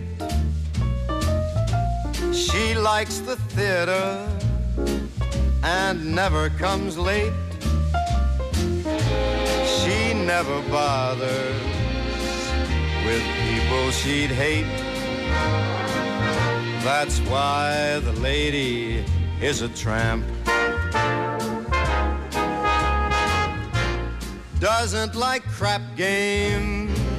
With barons or earls. Won't go to Harlem in ermine and pearls. Won't dish the dirt with the rest of the girls. That's why the lady is a tramp. She likes the free, fresh wind in her hair. Son las 5, las 4 en Canarias. Noticias en Onda Cero. Hola, buenas noches. Hoy es domingo 2 de mayo y se celebra el Día de la Comunidad de Madrid, que coincide con el último día de la campaña electoral de las elecciones del martes 4 de mayo. Este sábado, penúltimo día de campaña, conocimos la noticia que publicaba el diario El Confidencial, que ha informado de que la Policía Nacional detuvo el 15 de abril a dos empleados del área de seguridad de Podemos por agredir presuntamente a agentes de la Unidad de Intervención Policial durante los incidentes ocurridos en el meeting de Vox, celebrado el 7 de abril en la Plaza de la Constitución, en el barrio de Vallecas. Arancha Martín. En las imágenes, fotos y vídeos se ve a los detenidos primero alentar los incidentes y después participar en ellos agrediendo a los policías encargados de la seguridad. Recordemos que de las 35 personas que resultaron heridas, 21 eran policías. Después de analizar la enorme cantidad de imágenes de lo ocurrido, la policía detuvo a una docena de personas, entre las que figuran estos dos individuos, uno de 44 años, Alberto de nombre, que trabaja para Podemos dentro del Departamento de Seguridad Logística. Suele participar de la vigilancia del exterior de la Casa de los Iglesias Montero, en Galapagar. El otro, Daniel, de 32 años, conocido miembro del grupo radical y muy violento de los bucaneros, conformado como seguidores del Rayo Vallecano, acompaña habitualmente a Pablo Iglesias como parte de su equipo escolta, al margen de la escolta oficial que le proporciona el Ministerio del Interior. Tras los graves incidentes en Vallecas, recordemos que Pablo Iglesias salió en defensa de los detenidos, mientras los sindicatos policiales se quejaban de un cierto abandono por parte de Interior. Este sábado 1 de mayo se ha celebrado en toda España las manifestaciones por el Día del Trabajo, que el pasado año no se pudieron celebrar al estar todos los españoles confinados. El de ayer fue aprovechado por varios ministros del Gobierno de España para hacer visible que estamos en campaña electoral en Madrid. Yolanda Díaz, ministra de Trabajo, acudió a la manifestación madrileña. Esta crisis nos ha enfrentado con un modelo laboral caduco, basado en la precariedad, la temporalidad y en la desigualdad. También en la huida del derecho del trabajo. Eso es justamente lo que desde el Ministerio de Trabajo y Economía Social hemos empezado a cambiar. Y esa es también nuestra hoja de ruta inmediata, reconstruir los derechos de las personas trabajadoras en el siglo XXI. El secretario general de Comisiones Obreras, Unai Sordo, ha agradecido esta presencia de ministros. Os agradecemos la presencia en esta manifestación, vicepresidentas. Os agradecemos la presencia, ministros y ministras. Os agradecemos la presencia, candidatos y candidatas a la Comunidad de Madrid. Pero vamos a ser exigentes porque ahora toca cumplir con los trabajadores, con las trabajadoras. Hay que saldar las cuentas con la gente que sacó el país adelante. El juzgado de primera instancia e instrucción número 3 de Guimar, en Tenerife, ha dictado una orden de búsqueda internacional del padre y sus dos hijas, de 1 y 6 años, desaparecidos este martes en Tenerife. Onda Cero Canarias, Gustavo de Dios. Aunque hay varias líneas de investigación, la emisión de esta orden de búsqueda internacional pone encima de la mesa la fuga. Tomás Jimeno movió mucho dinero los días anteriores al secuestro, subió equipaje a la embarcación que posteriormente se encontraría a la deriva vacía. No hay imágenes de las niñas en esa marina en donde estaba atracada la lancha. Envió mensajes a la madre de las pequeñas advirtiéndola de que no las volvería a ver y a su padre despidiéndose. Además se preocupó de comprar un cargador para su móvil y tener la batería al 100%, tal y como recogen las imágenes imágenes de seguridad del puerto de Santa Cruz y que ha confirmado aquí en Onda Cero el director de la Marina, Enrique Alonso. Sale del puerto en coche a comprar un cargador, regresa de nuevo al puerto, pone a cargar el teléfono aquí en nuestras instalaciones. Se analizan además restos de sangre encontrados en la embarcación de la que ha desaparecido el ancla. Desde hoy sábado, la UCO de la Guardia Civil participa en el caso. Y esta noche han sido rescatados los dos menores que cayeron al pozo de 7 metros de profundidad en Ambroca, en la provincia de Toledo. Han permanecido los dos niños más de dos horas en el agua. Estaban subidos en unos flotadores que les lanzaron los servicios de emergencias. Este es el momento en el que fueron rescatados.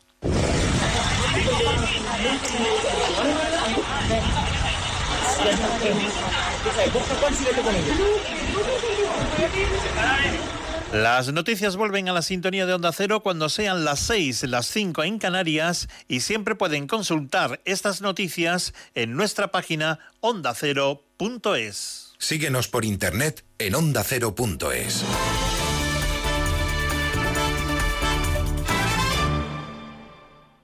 Smartphone, tablet, PC, ¿tienes más de un dispositivo? Sea cual sea, Onda Cero va siempre contigo. Descárgate la app en tu tablet o smartphone. Suscríbete a tu programa preferido a través del podcast. Escucha la radio en directo en tu PC, desde cualquier lugar del mundo. OndaCero.es. Más y mejor.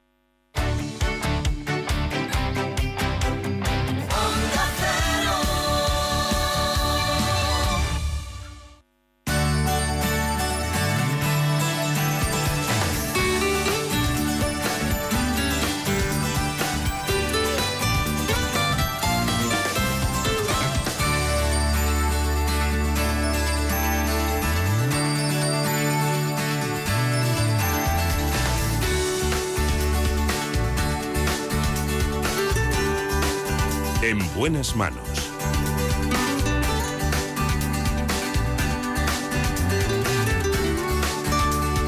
El programa de salud de Onda Cero. Dirige y presenta el doctor Bartolomé Beltrán. Iniciamos la segunda parte del programa con un elemento fundamental en nuestro tiempo, algo que daña principalmente a los hombres, pero que también lo hizo hasta hace poco y va creciendo con las mujeres. Se trata del cáncer de pulmón. En España se detectan prácticamente 30.000 nuevos casos de cáncer de pulmón cada año. Para hablar de este asunto lo hacemos hoy con el doctor Mariano Provencio. Es jefe de oncología del Hospital Puerta de Hierro de Madrid.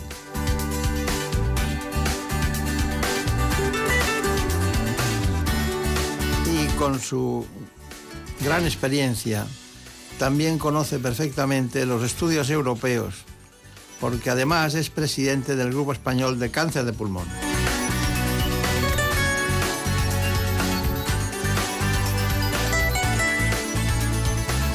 De la mano del doctor Mariano Provencio les propongo este informe.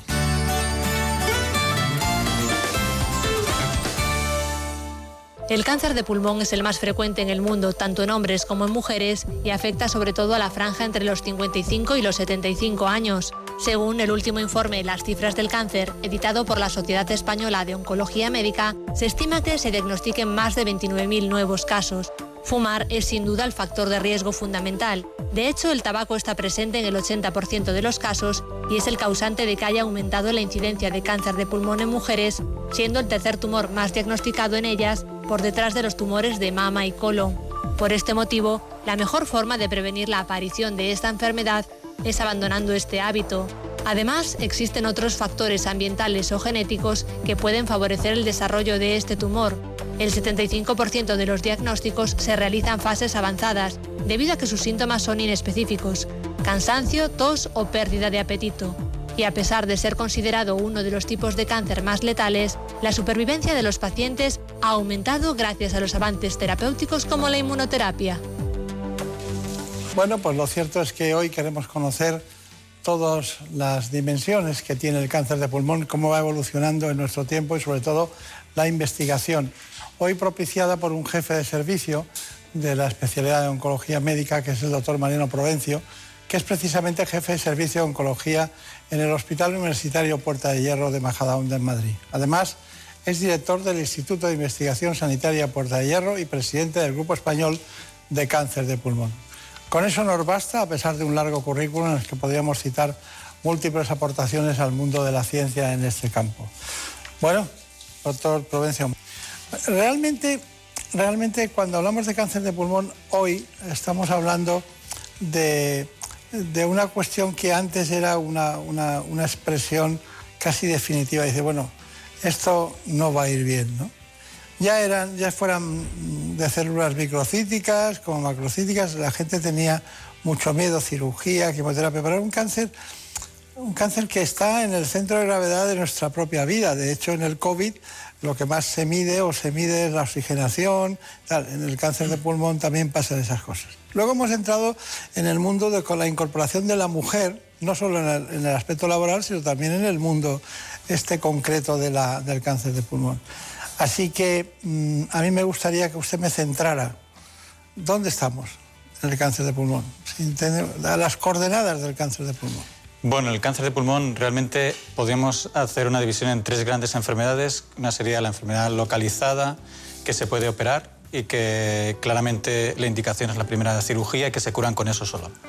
Luego está la enfermedad avanzada metastásica, que no cabe nunca la cirugía y que ahí hemos avanzado mucho y el pronóstico de hace pocos años era de meses y ahora con la inmunoterapia esto ha cambiado y el pronóstico puede ser de, bastantes años de, sobrevida. Incluso, pues más allá de cinco años hay un 20% de pacientes que están vivos con enfermedad metastásica, que era algo que no se había visto nunca. Y luego está el grupo intermedio, que es el, de, eh, el, el que son potencialmente operables, pero no claramente quirúrgicos de entrada, que es donde hemos desarrollado este, este último estudio. Ya. Bueno, eh, de todas maneras, también tengo datos de distintas divisiones del cáncer de pulmón dentro del, tipo de células que afectan. Eh, ¿Me lo puedes desbrozar? Sí, bueno, el, cáncer de pulmón realmente es, hay una variedad grande eh, porque depende del tipo de célula efectivamente donde viene la tumoración. Hay células pequeñas donde hasta ahora tampoco ha habido cambios y recientemente la incorporación de la inmunoterapia ha hecho que haya también porcentajes supervivientes a largo plazo que nunca antes, hace 25 años que estamos tratando igual esos pulmones. Luego, por otra parte, los adenocarcinomas son un grupo de pacientes que en enfermedad metastásica hemos visto que tienen una serie de mutaciones y que tienen eh, una terapia dirigida a cada una de las mutaciones.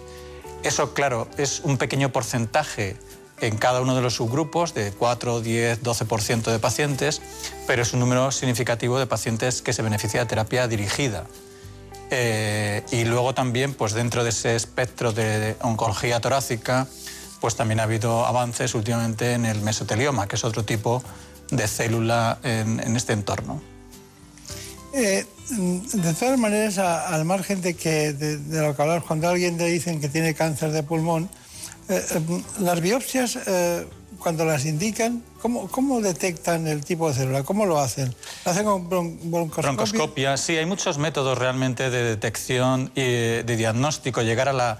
El cáncer de pulmón tradicionalmente es asociado a una dificultad en el acceso a la biopsia, por razones obvias. No es lo mismo que una mama, que está más accesible, el pulmón, pues hay que llegar bien vía traqueal bronquial, con una broncoscopia, bien hay técnicas de videotracoscopia que a través de un pequeño artefacto, una pequeña cámara, puede llegar también eh, dirigido a esa zona.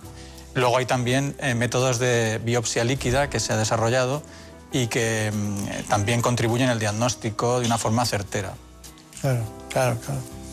Bueno, usted eh, la última vez que vino aquí, hace un tiempo estaba muy ilusionado con un estudio, con el estudio Nadim. Sí y me dijo, tendremos resultados muy, muy positivos y muy buenos y tomé nota y esta es la razón por la que estamos aquí hoy. Eh, tengo, según mis datos, la esperanza de los pacientes por el estudio Nadine ha cambiado, eh, sobre todo en tumores precoces. ¿no? Eso... Sí, el estudio Nadine se desarrolla. Primero hay que decir que es un estudio completamente independiente eh, promovido por investigadores independientes, en este caso el Grupo Español de Cáncer de Pulmón, y, a propuesta de un investigador concreto, que en este caso fui yo, a, la industria farmacéutica que pues, en el 2015 me acuerdo que tuve que ir a Denver a exponer a los americanos un proyecto que teníamos. Entonces, eh, se basa en pacientes, el grupo intermedio que comentaba antes, ¿no? aquellos pacientes que no se pueden operar de entrada claramente, que no son metastásicos, que lo que estamos haciendo desde hace 25 años es dar quimioterapia y después cirugía, y este grupo de pacientes curamos no más de uno de cada tres. No más de uno de cada tres pacientes que están en estadio, estadio eh, intermedio se pueden curar con los métodos tradicionales de quimio y luego de cirugía. Entonces, eh, en este grupo de pacientes planteamos la asociación de quimio más inmunoterapia antes de la cirugía y ver los resultados. Los resultados, cuando vine hace un año o dos, pues efectivamente eh, teníamos datos preliminares de una alta tasa de respuesta patológica completa. ¿Qué quiere decir esto? Pues que cuando analizamos la pieza quirúrgica nos encontrábamos con que había necrosis, muerte del tumor, nada de tumor, en, del 100% de necrosis en un porcentaje muy alto de pacientes. Esto tradicionalmente se ha asociado a una alta sobrevida, es decir, cuanto más necrosis, más efecto en la supervivencia del paciente. Pero tradicionalmente no teníamos más de un 5% de necrosis 100% en el tumor cuando aplicamos quimioterapia. Esto hemos ah, encontrado un 63% de 100% de borrar el tumor eh, aplicando este tratamiento. Un 63%. Este tratamiento, es decir, eh, siempre nos hemos acostumbrado a cirugía y quimioterapia. Sale la inmunoterapia. Estamos hablando de eso ahora. Sí. Entonces, eh, ¿cuál es la razón y cómo es antes, cómo ha cambiado el protocolo de actuar con cirugía y quimio a pasar con cirugía y cómo? Bueno, eso es parte de la investigación, es decir, que teníamos la inmunoterapia solo en estadios muy avanzados y la propuesta nuestra fue hagámoslo en estadios más precoces ver si... Es lógico.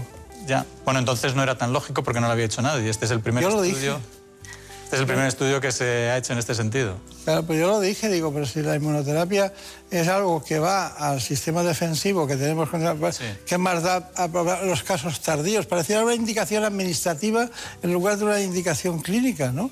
Bueno, las indicaciones clínicas siempre van de la parte peor, de cuando un paciente está con una enfermedad más avanzada, a menos. Esto es así siempre. Entonces... Y cuando habla de estadio precoz, eh, descríbamelo para luego ver qué, qué supone la, inmunoterapia en el, porcentaje de éxito de esa... De esa... El este no son estadios precoces, estos son estadios intermedios, que es el 30% de todos los tumores. Ah. Y estos son los que llamamos en medicina, en oncología, pacientes potencialmente curables. Es decir, que si pudiéramos operar, quizá podríamos curar un porcentaje de ellos, pero no siempre. Ni siempre lo curamos, ni siempre lo podemos operar. En este caso, abundando en el tema, eh, lo que hemos encontrado es que no solamente la respuesta patológica completa, sino que lo que hemos publicado es la supervivencia a dos años con el último paciente, es decir, que haya un mínimo de seguimiento en todos ellos de 24 meses y es cercano al 80% de los pacientes libres de enfermedad, que su supervivencia global es 96%. Claro, claro. Bueno, ya sabe que yo soy uno de los devotos de, su forma de trabajar y de su dedicación al sector público que me, que me apasiona, ¿no? Y sobre todo porque siempre está ahí, eh, dale que te pego, dando el mismo clavo todos los días, ¿no? Y eso es de, es de agradecer. Bueno, eh, hay una cosa, es que el, el, progreso, yo he visto salir pacientes eh, diagnosticados muy precozmente que tenían un, un problema gástrico, se hacen un electro, no hay nada y dicen, tenemos que seguir estudiando y se encuentra un cáncer de pulmón incipiente. Sí. Entonces de repente se hace cirugía, quimioterapia y están perfectamente. Bien, entonces cuando se trata de una mujer, ¿qué es lo que avanza más rápidamente? ¿En un hombre o en una mujer? Tengo la sensación de que progresa más el cáncer de pulmón, progresa en la evolución, es más rápida en la mujer. No, las mujeres tienen mejor pronóstico. Anda. Sí. Tiene mejor pronóstico por una... Primero, tienen, globalmente, sin ningún tipo de mutación, tienen mejor pronóstico. Eh, nosotros hemos hecho un estudio también eh, dentro del grupo con eh, varias miles de pacientes, hombres y mujeres, y las mujeres tienen mejor pronóstico. Es algo que habría que corregir también a la hora de hacer estadísticas para saber realmente cuánto se benefician ellas. Luego, las mujeres, además, mujeres con cáncer de pulmón, tienen un porcentaje más alto de mutaciones dirigidas, mutaciones que llamamos en oncología driver, es decir, que tienen una terapia dirigida específica contra eso. Claro. Entonces, eh, eso también es otra buena noticia. Dentro de lo malo que es tener un cáncer, las mujeres tienen eh, más chance también que los hombres en esto. Pues me alegro mucho porque casi todas las patologías eh, cursan más negativamente en el ámbito femenino. Pero bueno, esta es una, es una suerte. Pero no por eso les vamos a dejar que sigan fumando. No, claro. Claro, es lógico. Eh, doctor Provencio, ¿la detección precoz del cáncer de pulmón es el tendón de Aquiles de este cáncer? Eh, probablemente sí. Eh, el, gran parte del mal pronóstico tiene es lo avanzado que se diagnostica. El tumor crece dentro de una cavidad que hasta que no tiene síntomas avanzados, pues no lo detectamos, sí. ¿Y estamos, o sea, tenemos más posibilidades de curarnos si decidimos tratarnos en el extranjero? ¿O aquí en España estamos preparados para hacerle frente al cáncer de pulmón? bueno, es una pregunta en la que tengo conflicto de interés. Eh, o sea, yo sinceramente creo que en España, concretamente, tenemos un nivel asistencial y de asistencia pública excelente eh, que tendremos que mantener, pero que no hace falta irse al extranjero. El tabaco, doctor Provencio. Todos sabemos lo nocivo que es el fumar, pero ¿y el fumador pasivo puede también sufrir un cáncer de pulmón? Sí, claro. Eh, nosotros estamos estudiando realmente esto, qué pasa con aquellos pacientes eh, que consta en la historia que no son fumadores, pero que están en un ambiente de fumador. Esto es difícilmente cuantificable porque, claro, eh, cuánto le llega de lo que fuma el marido en este caso, el ambiente en el que está. Pero claramente sí que existe sospecha de que eso tiene influencia clara. Está bien. La calidad no, hace falta llevarla a su departamento. está, está, asegurada, aunque. porque es difícil asegurar la calidad y la eficacia de un departamento de oncología, ¿no? Bueno, la calidad es un proceso continuo.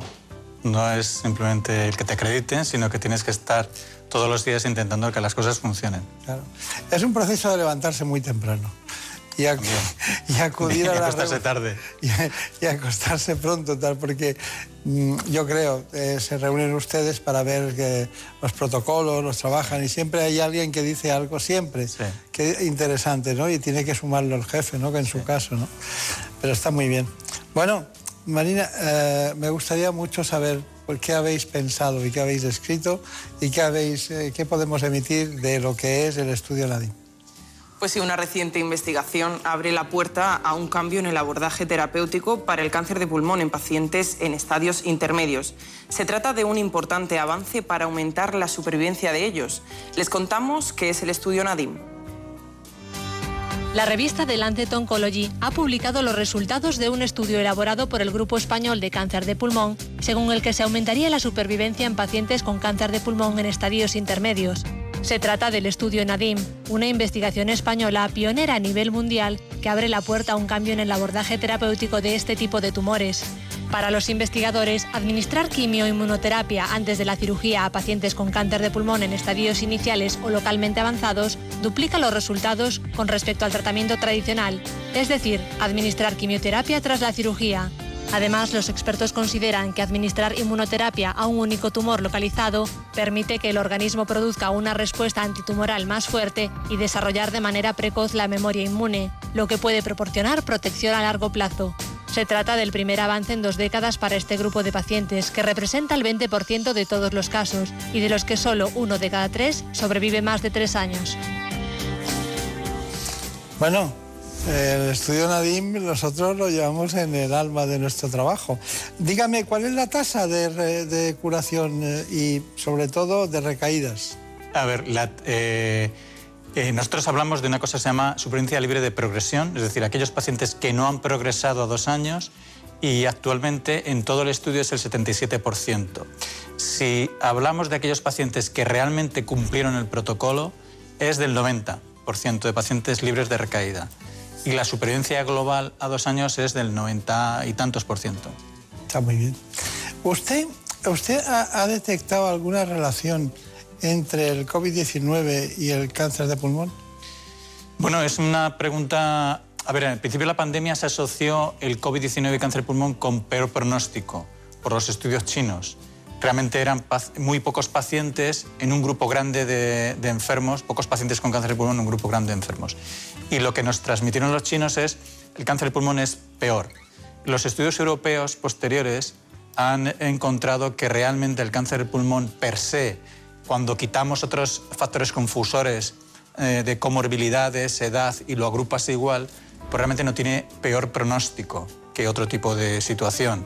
Es decir, que probablemente la comorbilidad, la edad, el, el, fumador, todas esas cosas han contribuido a esa mayor eh, morbimortalidad con el COVID-19.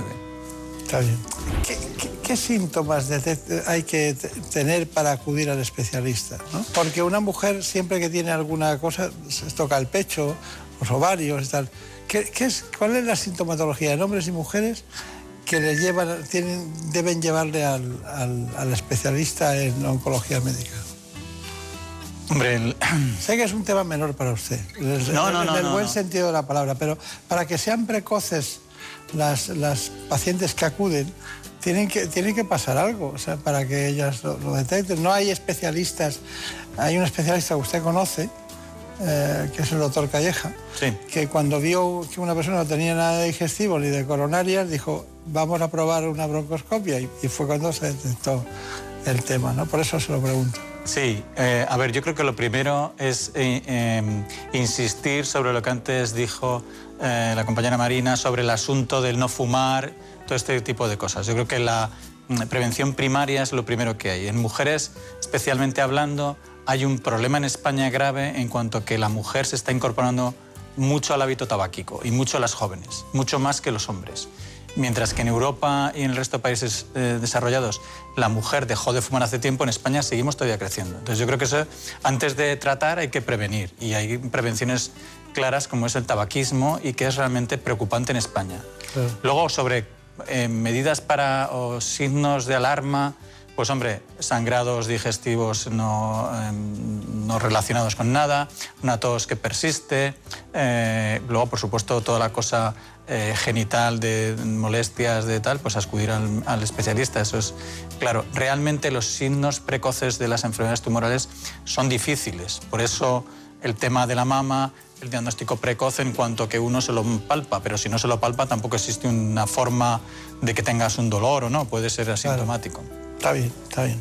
Bueno, vamos entonces, perdóneme, con el informe sobre, en este caso, mujeres y cáncer de pulmón. De los más de 29.000 nuevos diagnósticos anuales de cáncer de pulmón en España, alrededor de un 30% se da en mujeres. En ellas se diagnostica a edad más temprana que en los hombres, entre los 50 y los 60 años, y en las últimas décadas se ha disparado la incidencia entre las europeas. Esto tiene que ver con el aumento del consumo de tabaco entre la población femenina, que ha sido más tardío que en la masculina, y es ahora cuando se están viendo los efectos. También se cree que las mujeres tendrían un mayor riesgo de desarrollar cáncer de pulmón que los hombres porque son más susceptibles a los carcinógenos del tabaco. Aunque fumar sea el principal factor de riesgo, existen otros factores ambientales y ciertas alteraciones genéticas que pueden favorecer el desarrollo de este tumor. Sin embargo, su pronóstico puede ser significativamente mejor que en los hombres, y es que según una investigación del Grupo Español de Cáncer de Pulmón publicada en Cancer Epidemiology, no solo vivirían un 33% más que ellos, además se beneficiarían en mayor medida de las terapias personalizadas. Bueno, es el informe de, de Ana Villalta que, siempre nos trae la aportación muy, muy rigurosa. Bueno, a, tratamiento, tratamiento, tratamiento. Es eh, es que es muy difícil, ¿no? Porque hay muchos médicos en España dedicados a la oncología médica que tendrán su manual o su protocolo o su hoja de ruta para tratar un cáncer.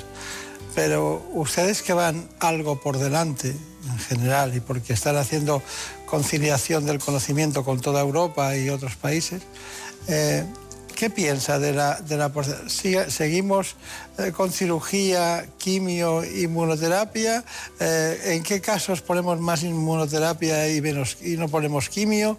es decir, ¿cómo lo ve eso? ¿Cómo, sencillo, por favor. A ver, yo creo que eh, la quimioterapia ha irrumpido de una forma clara en toda la oncología y en todos los tumores, o sea que es eh, pantumor. Eh, la cosa es eh, con- conjugar distintos eh, armas que teníamos de forma apropiada. Yo no creo que la quimioterapia se deba eliminar ni se deba olvidar y vamos a tener en el futuro combinaciones de quimio-inmunoterapia y probablemente recombinaciones de quimio-inmunoterapia o tr- retratamientos. Y la inmunoterapia tampoco es que sea solo una inmunoterapia, porque estamos, eh, eh, o sea, el lo que hemos visto hasta ahora son fármacos que realmente potenciaban la inmunidad, pero también estamos ahora desarrollando fármacos que suprimen la eh, autoinmunidad para que la inmunidad sea efectiva también. O sea que hay aceleradores, digamos, que aceleran el- la inmunidad y otros que levantan el freno que tiene la inmunidad. Entonces yo creo que hay mucho campo por delante. Y con esto queríamos también que, que los, los pacientes potenciales, que, eh, que todo puede ser bueno, pero de distinta manera. Claro. Eh, Porque está en juega la edad, la genética de cada uno, la sensibilidad ante un fármaco y no ante otro. Es curioso todo eso, que yo creo que la genética va- les va a dar mucho, mucho potencial de, de conocimiento para decidir. Sí, no solamente hay inmunoterapia. Antes comentábamos, y lo ha dicho el informe, que realmente son muy buenos informes de Navi Yalta, ¿no? Eh, es decir, hay terapia dirigida, terapia personalizada. Eh, hay drivers específicos y tenemos terapias dirigidas específicamente contra ese driver. Bueno, hemos dicho todo, prácticamente lo, lo que se puede decir en nuestro tiempo de espacio, pero ¿le apetece indicarnos alguna conclusión especial? Bueno, yo creo que mm, muchas gracias por la invitación y yo creo que además lo que el, el estudio de Nadine también representa es la posibilidad, yo creo, real de que en España podemos hacer investigación independiente que además tenga influencia más allá de nuestras fronteras y de calidad, ¿no? Siempre estamos con que España, que sí, ¿no? Hay que tener un poco también de sensación de patria y de que podemos hacer cosas aquí. Muy bien, pues gracias a Montiel, muchas gracias a Turiac, muchas gracias.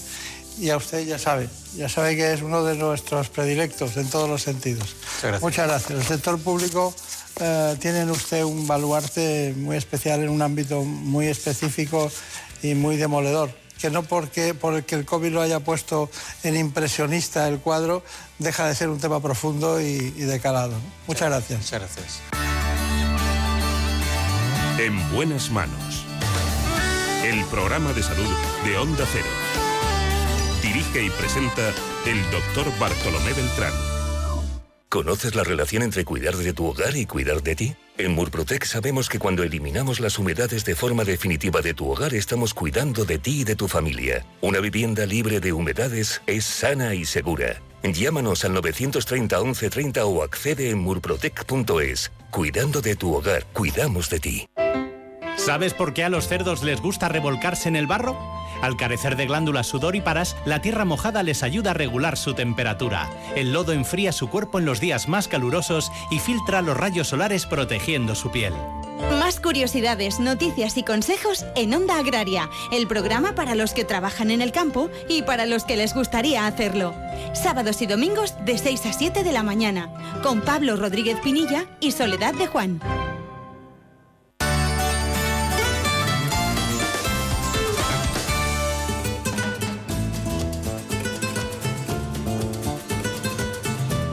Ha llegado el momento de conocer lo que publican nuestros compañeros de La Razón en ese suplemento de A tu Salud. Saludos desde La Razón.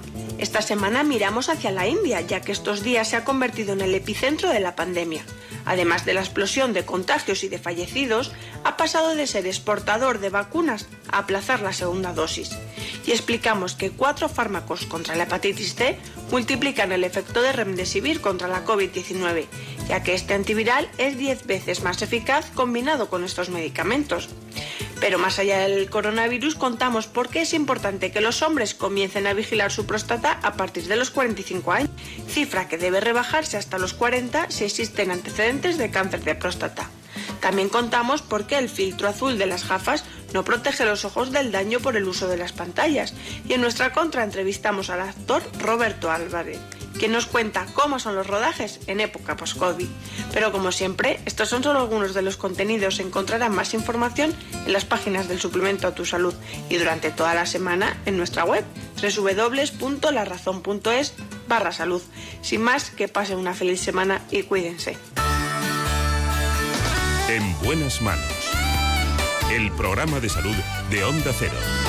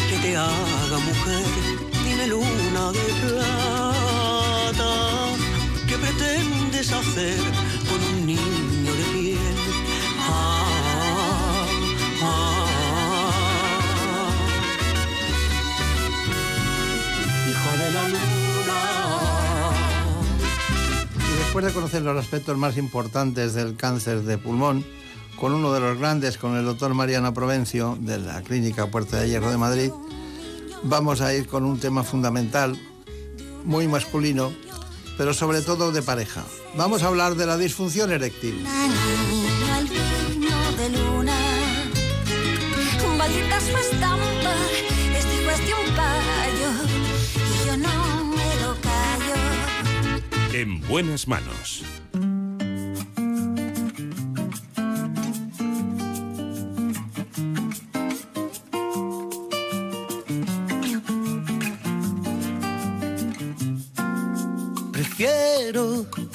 no hacer caso a la cabeza. Me quedo con esos que ni se lo piensan. Prefiero a darlo por hecho, perder una apuesta. Prefiero olvidar. Así que, de la mano de la realización técnica extraordinaria de David Fernández, vamos a ir con un asunto que es muy importante en el factor masculino en las relaciones de pareja. Se trata de la disfunción eréctil.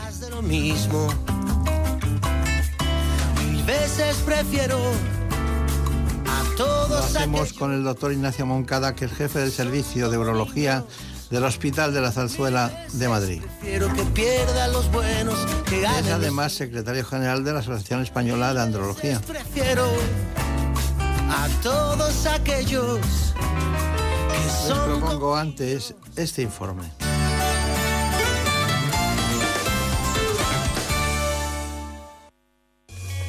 La disfunción eréctil se define como la incapacidad de mantener una erección suficiente como para permitir la actividad sexual.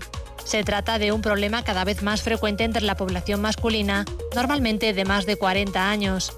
En nuestro país afecta a uno de cada cinco hombres.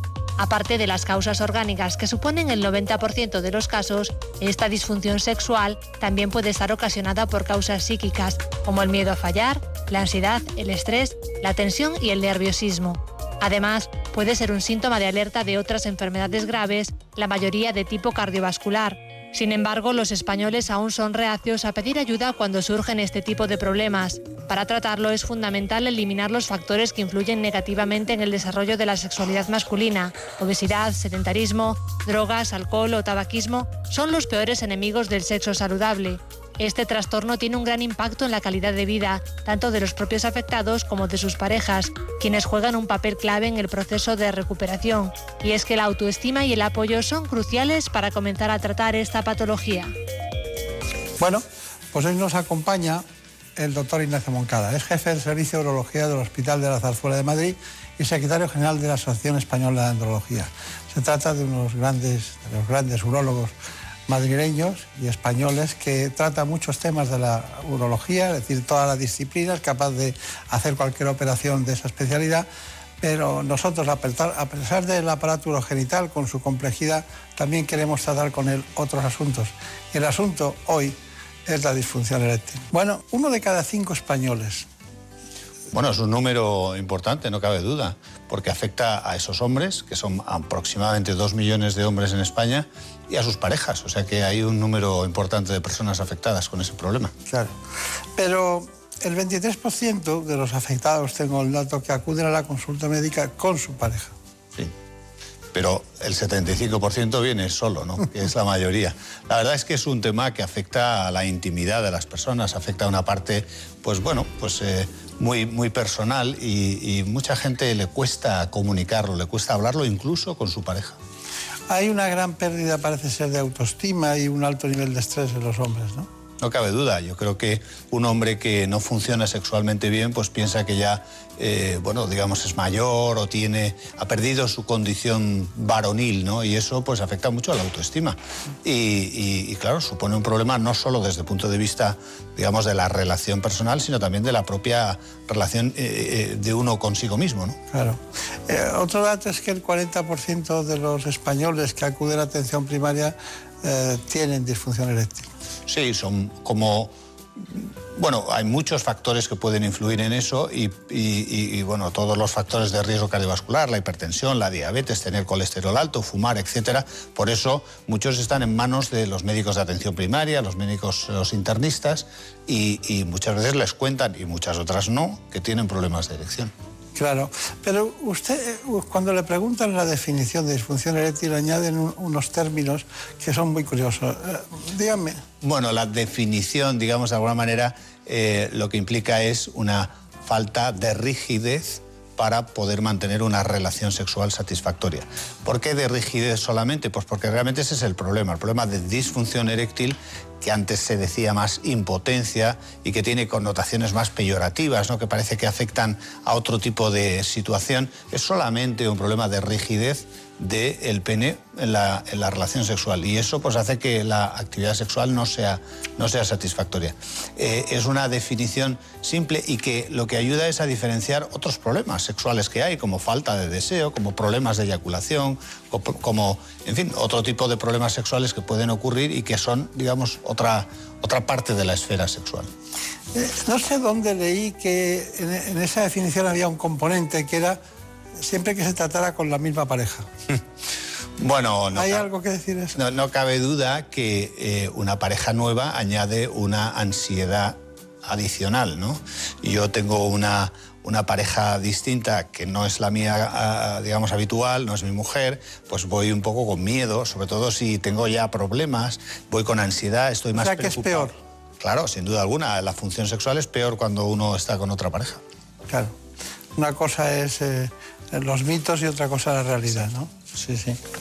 Bueno, eh, ¿ha notado usted alguna ha notado alguna cosa diferente en esta etapa de COVID con las relaciones sexuales? Bueno, no cabe duda que ha habido mucha menos actividad sexual. La gente tiene miedo. Eh, la actividad sexual eh, no cabe duda que supone un contacto físico y el contacto físico es como se transmite el virus. Por tanto, ha habido mucha gente que, digamos, ha estado en, en cuarentena obligatoria, ¿no? desde el punto de vista sexual, ¿no? Claro, claro, claro.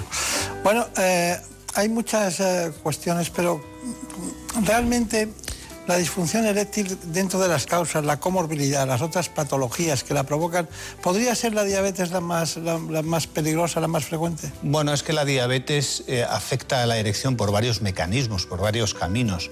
Por el camino de la arteriopatía, la enfermedad arterial, vascular, afecta por la neuropatía, por la afectación de los nervios, la conducción del impulso nervioso a través de los nervios queda afectada, afecta desde el punto de vista estructural, el propio tejido cavernoso del pene pues estropea de alguna manera, se acaba haciendo más rígido. Por tanto, efectivamente, los hombres que tienen diabetes eh, desarrollan una disfunción eréctil, digamos, 10 años o 15 años antes de lo que les tocaría simplemente por la edad. Claro. Claro, claro. Bueno, eh, le- bueno, Ana Villalta ya la conoce usted. Está con nosotros Marina Turía, que ha dicho, a ella no la conozco, no la conozco. ella representa la, la voz del- de los espectadores que han hecho algunas preguntas, que ya ha ido recogiendo. Eh, todo tuyo. Si hablamos de métodos anticonceptivos, pocos son los hombres que consideran la vasectomía como una opción por miedo a sufrir disfunción eréctil. ¿Es eso cierto? No, yo no estoy de acuerdo en eso. Yo creo que en España, a diferencia de muchos otros países de nuestro entorno, la vasectomía es muy común. Es muy frecuente. Y yo creo que los hombres ahí, eh, eh, en España por lo menos, tienen, adoptan, digamos, un papel de responsabilidad o de corresponsabilidad en el tema de la fertilidad con la mujer. ¿eh? Incluso, bueno, de hecho, una de las eh, cirugías que frecuentemente hacemos, no solo la vasectomía, que también, sino la reconstrucción de la vasectomía, es muy común en España y muy poco frecuente en otros países, porque claro, hay muchos hombres que tienen una vasectomía hecha, se casan con una mujer más joven, quieren tener hijos otra vez y bueno, pues lo que hacemos es revertir la vasectomía. Y eso es- lo hacemos en España y hay muchos países que prácticamente eso no lo encuentran, no lo hacen nunca. Ya que saca ese tema de, de que quieren tener hijos otra vez, ¿hay parejas que se rompen como consecuencia de no tener hijos? Hombre, claro. Yo creo que eh, tanto para el hombre, pero particularmente para la mujer, los deseos de tener descendencia, de maternidad, también de paternidad, son muy importantes. Y si eso se frustra, eh, bueno, surgen muchas veces conflictos de pareja que, que acaban rompiendo esa, esa- esa pareja. Claro, más preguntas. Y la Viagra, doctor, hace años cuando se prescribía, los pacientes que la tomaban sufrían efectos secundarios. ¿Hoy es un medicamento seguro porque haya cambiado la formulación, por ejemplo? No, bueno, Viagra sigue existiendo, lo que pasa que han salido genéricos que son más baratos y que, eh, bueno, pues, eh, pues es más fácil prescribirlos. Pero la formulación es básicamente la misma, excepto que hay una formulación que es, eh, digamos, un líquido que eh, es más fácil eh, de, digamos, dosificar, porque la pastilla tiene una dosis fija, 50, 100 miligramos, eh, pero el líquido se dosifica fácilmente y bueno, pues eso es una aportación nueva. Efectos secundarios realmente hay, porque los, los, estos, este grupo de medicamentos que se llaman inhibidores de la, de la fosfodiesterasa tipo 5, este grupo de medicamentos produce efectos secundarios de tipo dolor de cabeza, eh, bueno, pues algunas eh, dolores musculares, tal, en fin, molestias de estómago, pero no son en general efectos adversos muy severos y, ah, y, bueno, la mayor parte de la gente los tolera bien. Claro, han ido evolucionando mucho, ¿no? También los, desde la Viagra a los, hasta los actuales, ¿no? Claro, Viagra fue el primero, salió en 1998, el siglo pasado, ¿eh? que, que han pasado ya unos cuantos años. Eh, y luego han aparecido otros, Cialis, Levitra, eh, este que estaba mencionando ahora, Bandol, etcétera, que todos han ido aportando pues, novedades y, y realmente hoy en día es un medicamento, o son un grupo de medicamentos que se utiliza bueno, muchísimo en todo el mundo. ¿Hay una relación entre eh, algún tipo de relación vascular por la toma de, de productos de este tipo o no? Porque realmente hemos visto casos, no que los provoque el tratamiento o el fármaco, sino que personas que tienen algo eh, acaban eh, teniendo un problema grave, ¿no? Bueno, es una buena pregunta porque efectivamente hay una incompatibilidad de este tipo de medicamentos, de este grupo de medicamentos, con los nitratos, la cafinitrina. Esos medicamentos se utilizan para la angina de pecho, para el infarto. Hay una, digamos, incompatibilidad porque se puede producir un efecto secundario muy severo que es una hipotensión seria y puede, bueno, pues tener consecuencias negativas. Solamente para aquellos que toman eso o para aquellos que están tomando una pastilla de estas y de repente tienen una angina, muchas veces no en relación con la pastilla, pero tienen una angina, pues tienen factores de riesgo y, y entonces no pueden tomar eso. Tienen que ir a urgencias, cuando van a urgencias decir, doctor, me he tomado una Viagra hace una hora o dos o tres horas. No se puede mezclar con cafinitrina o con nitroglicerina. ¿La sigue utilizando usted? Sí, sí. Sí. Prefiero que la prescribe. No, que la prescribe, digo. Por supuesto, sí, sí, sí. Sí, mucho, mucho. Eh, Más que eh, eh, Cialis o, o, o Bueno, Levitra, eh, otros...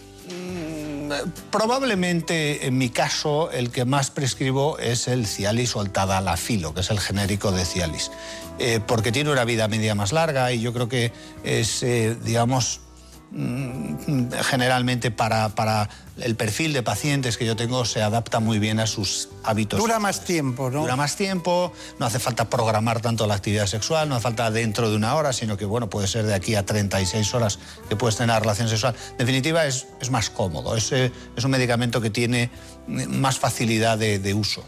Noto que están todos los hombres escuchando, están viéndolos todos. Noto una percepción de que se habla poco de este tema, ¿no?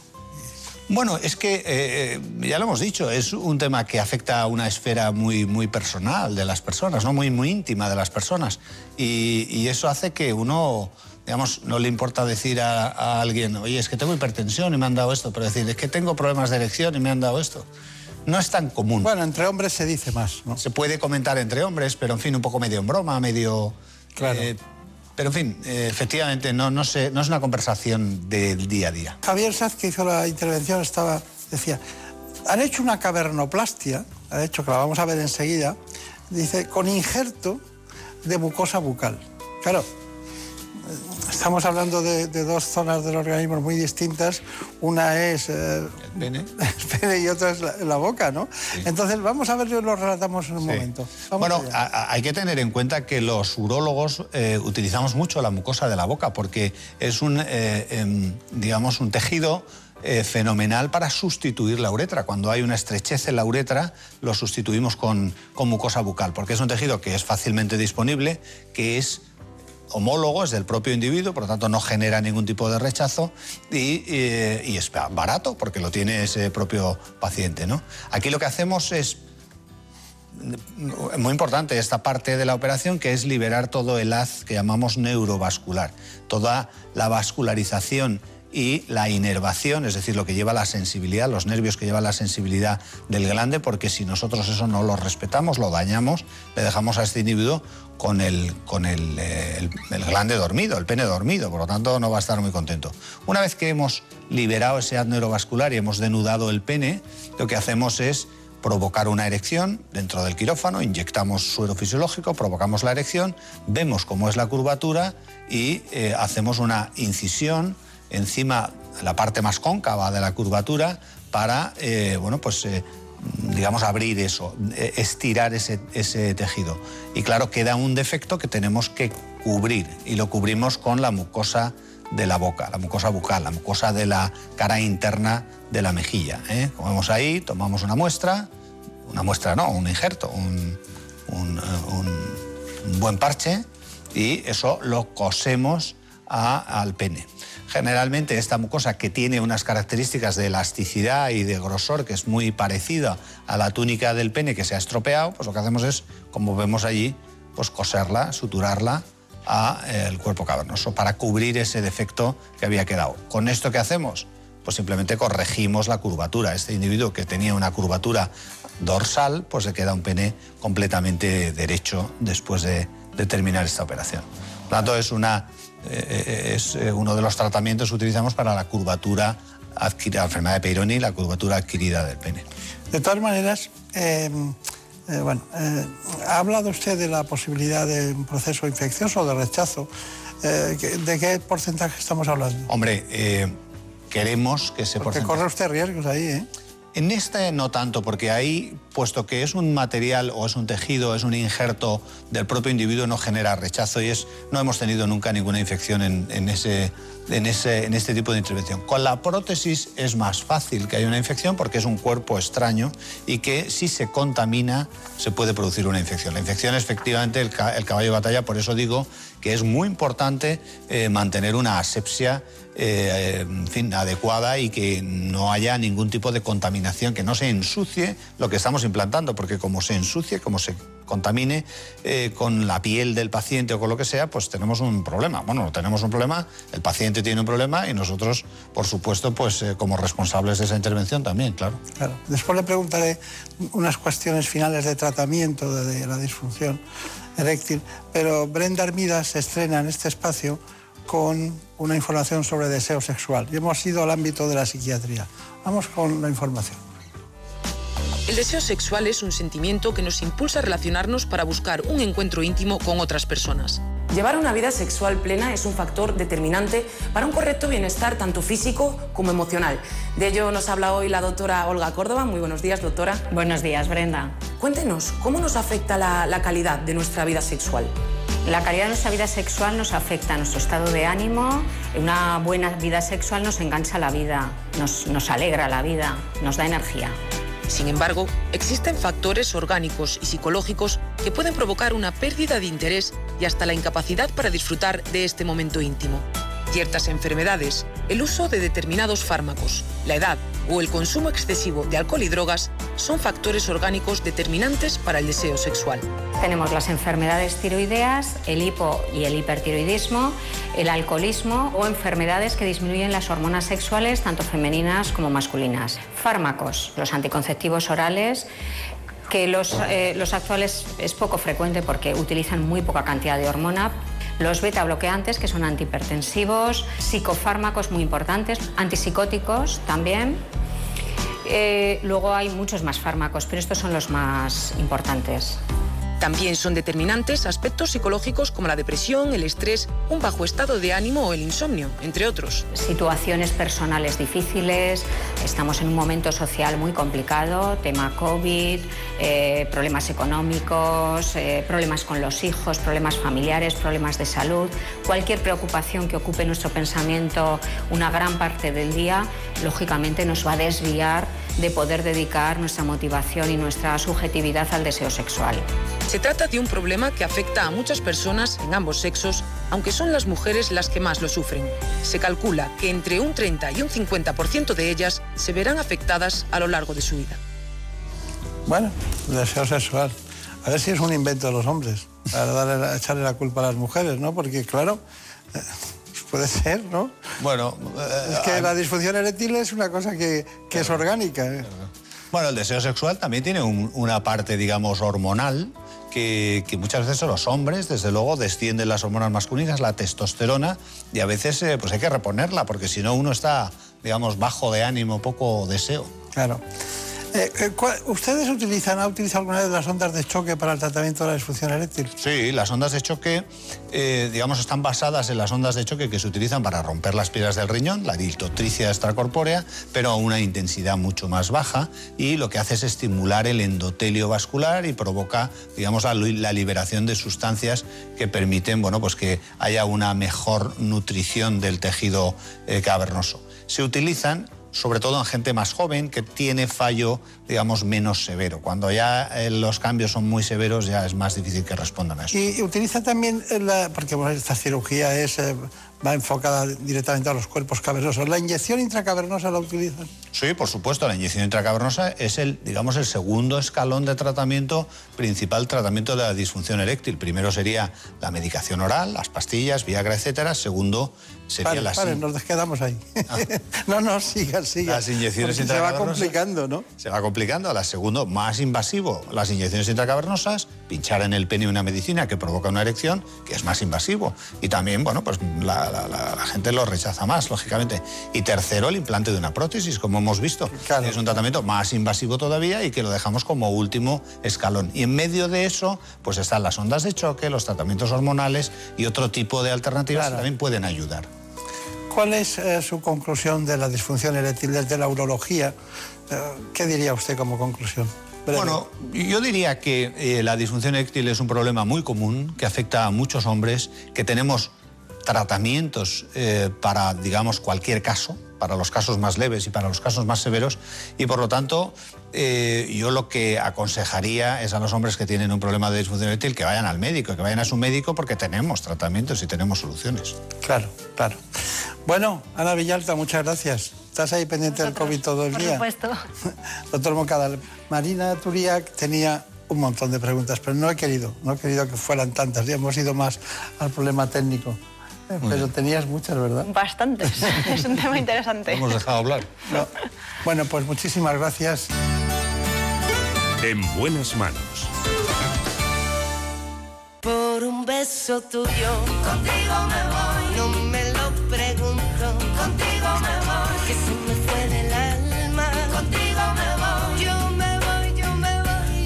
Me da mucha pena dejarles. Mucha. Estábamos bien aquí, pero ha llegado el momento de continuar la programación.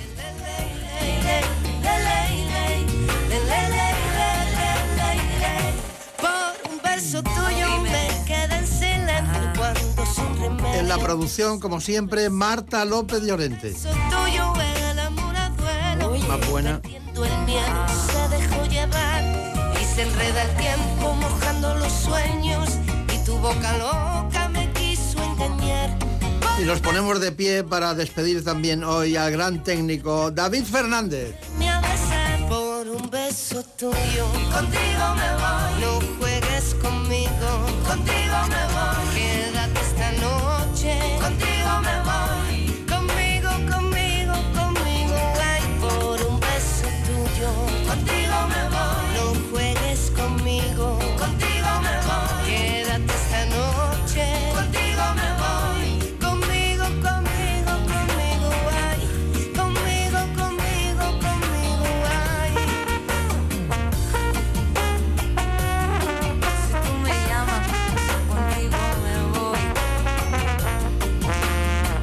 Volveremos la semana que viene. Seguiremos aquí, como siempre, hablando de salud.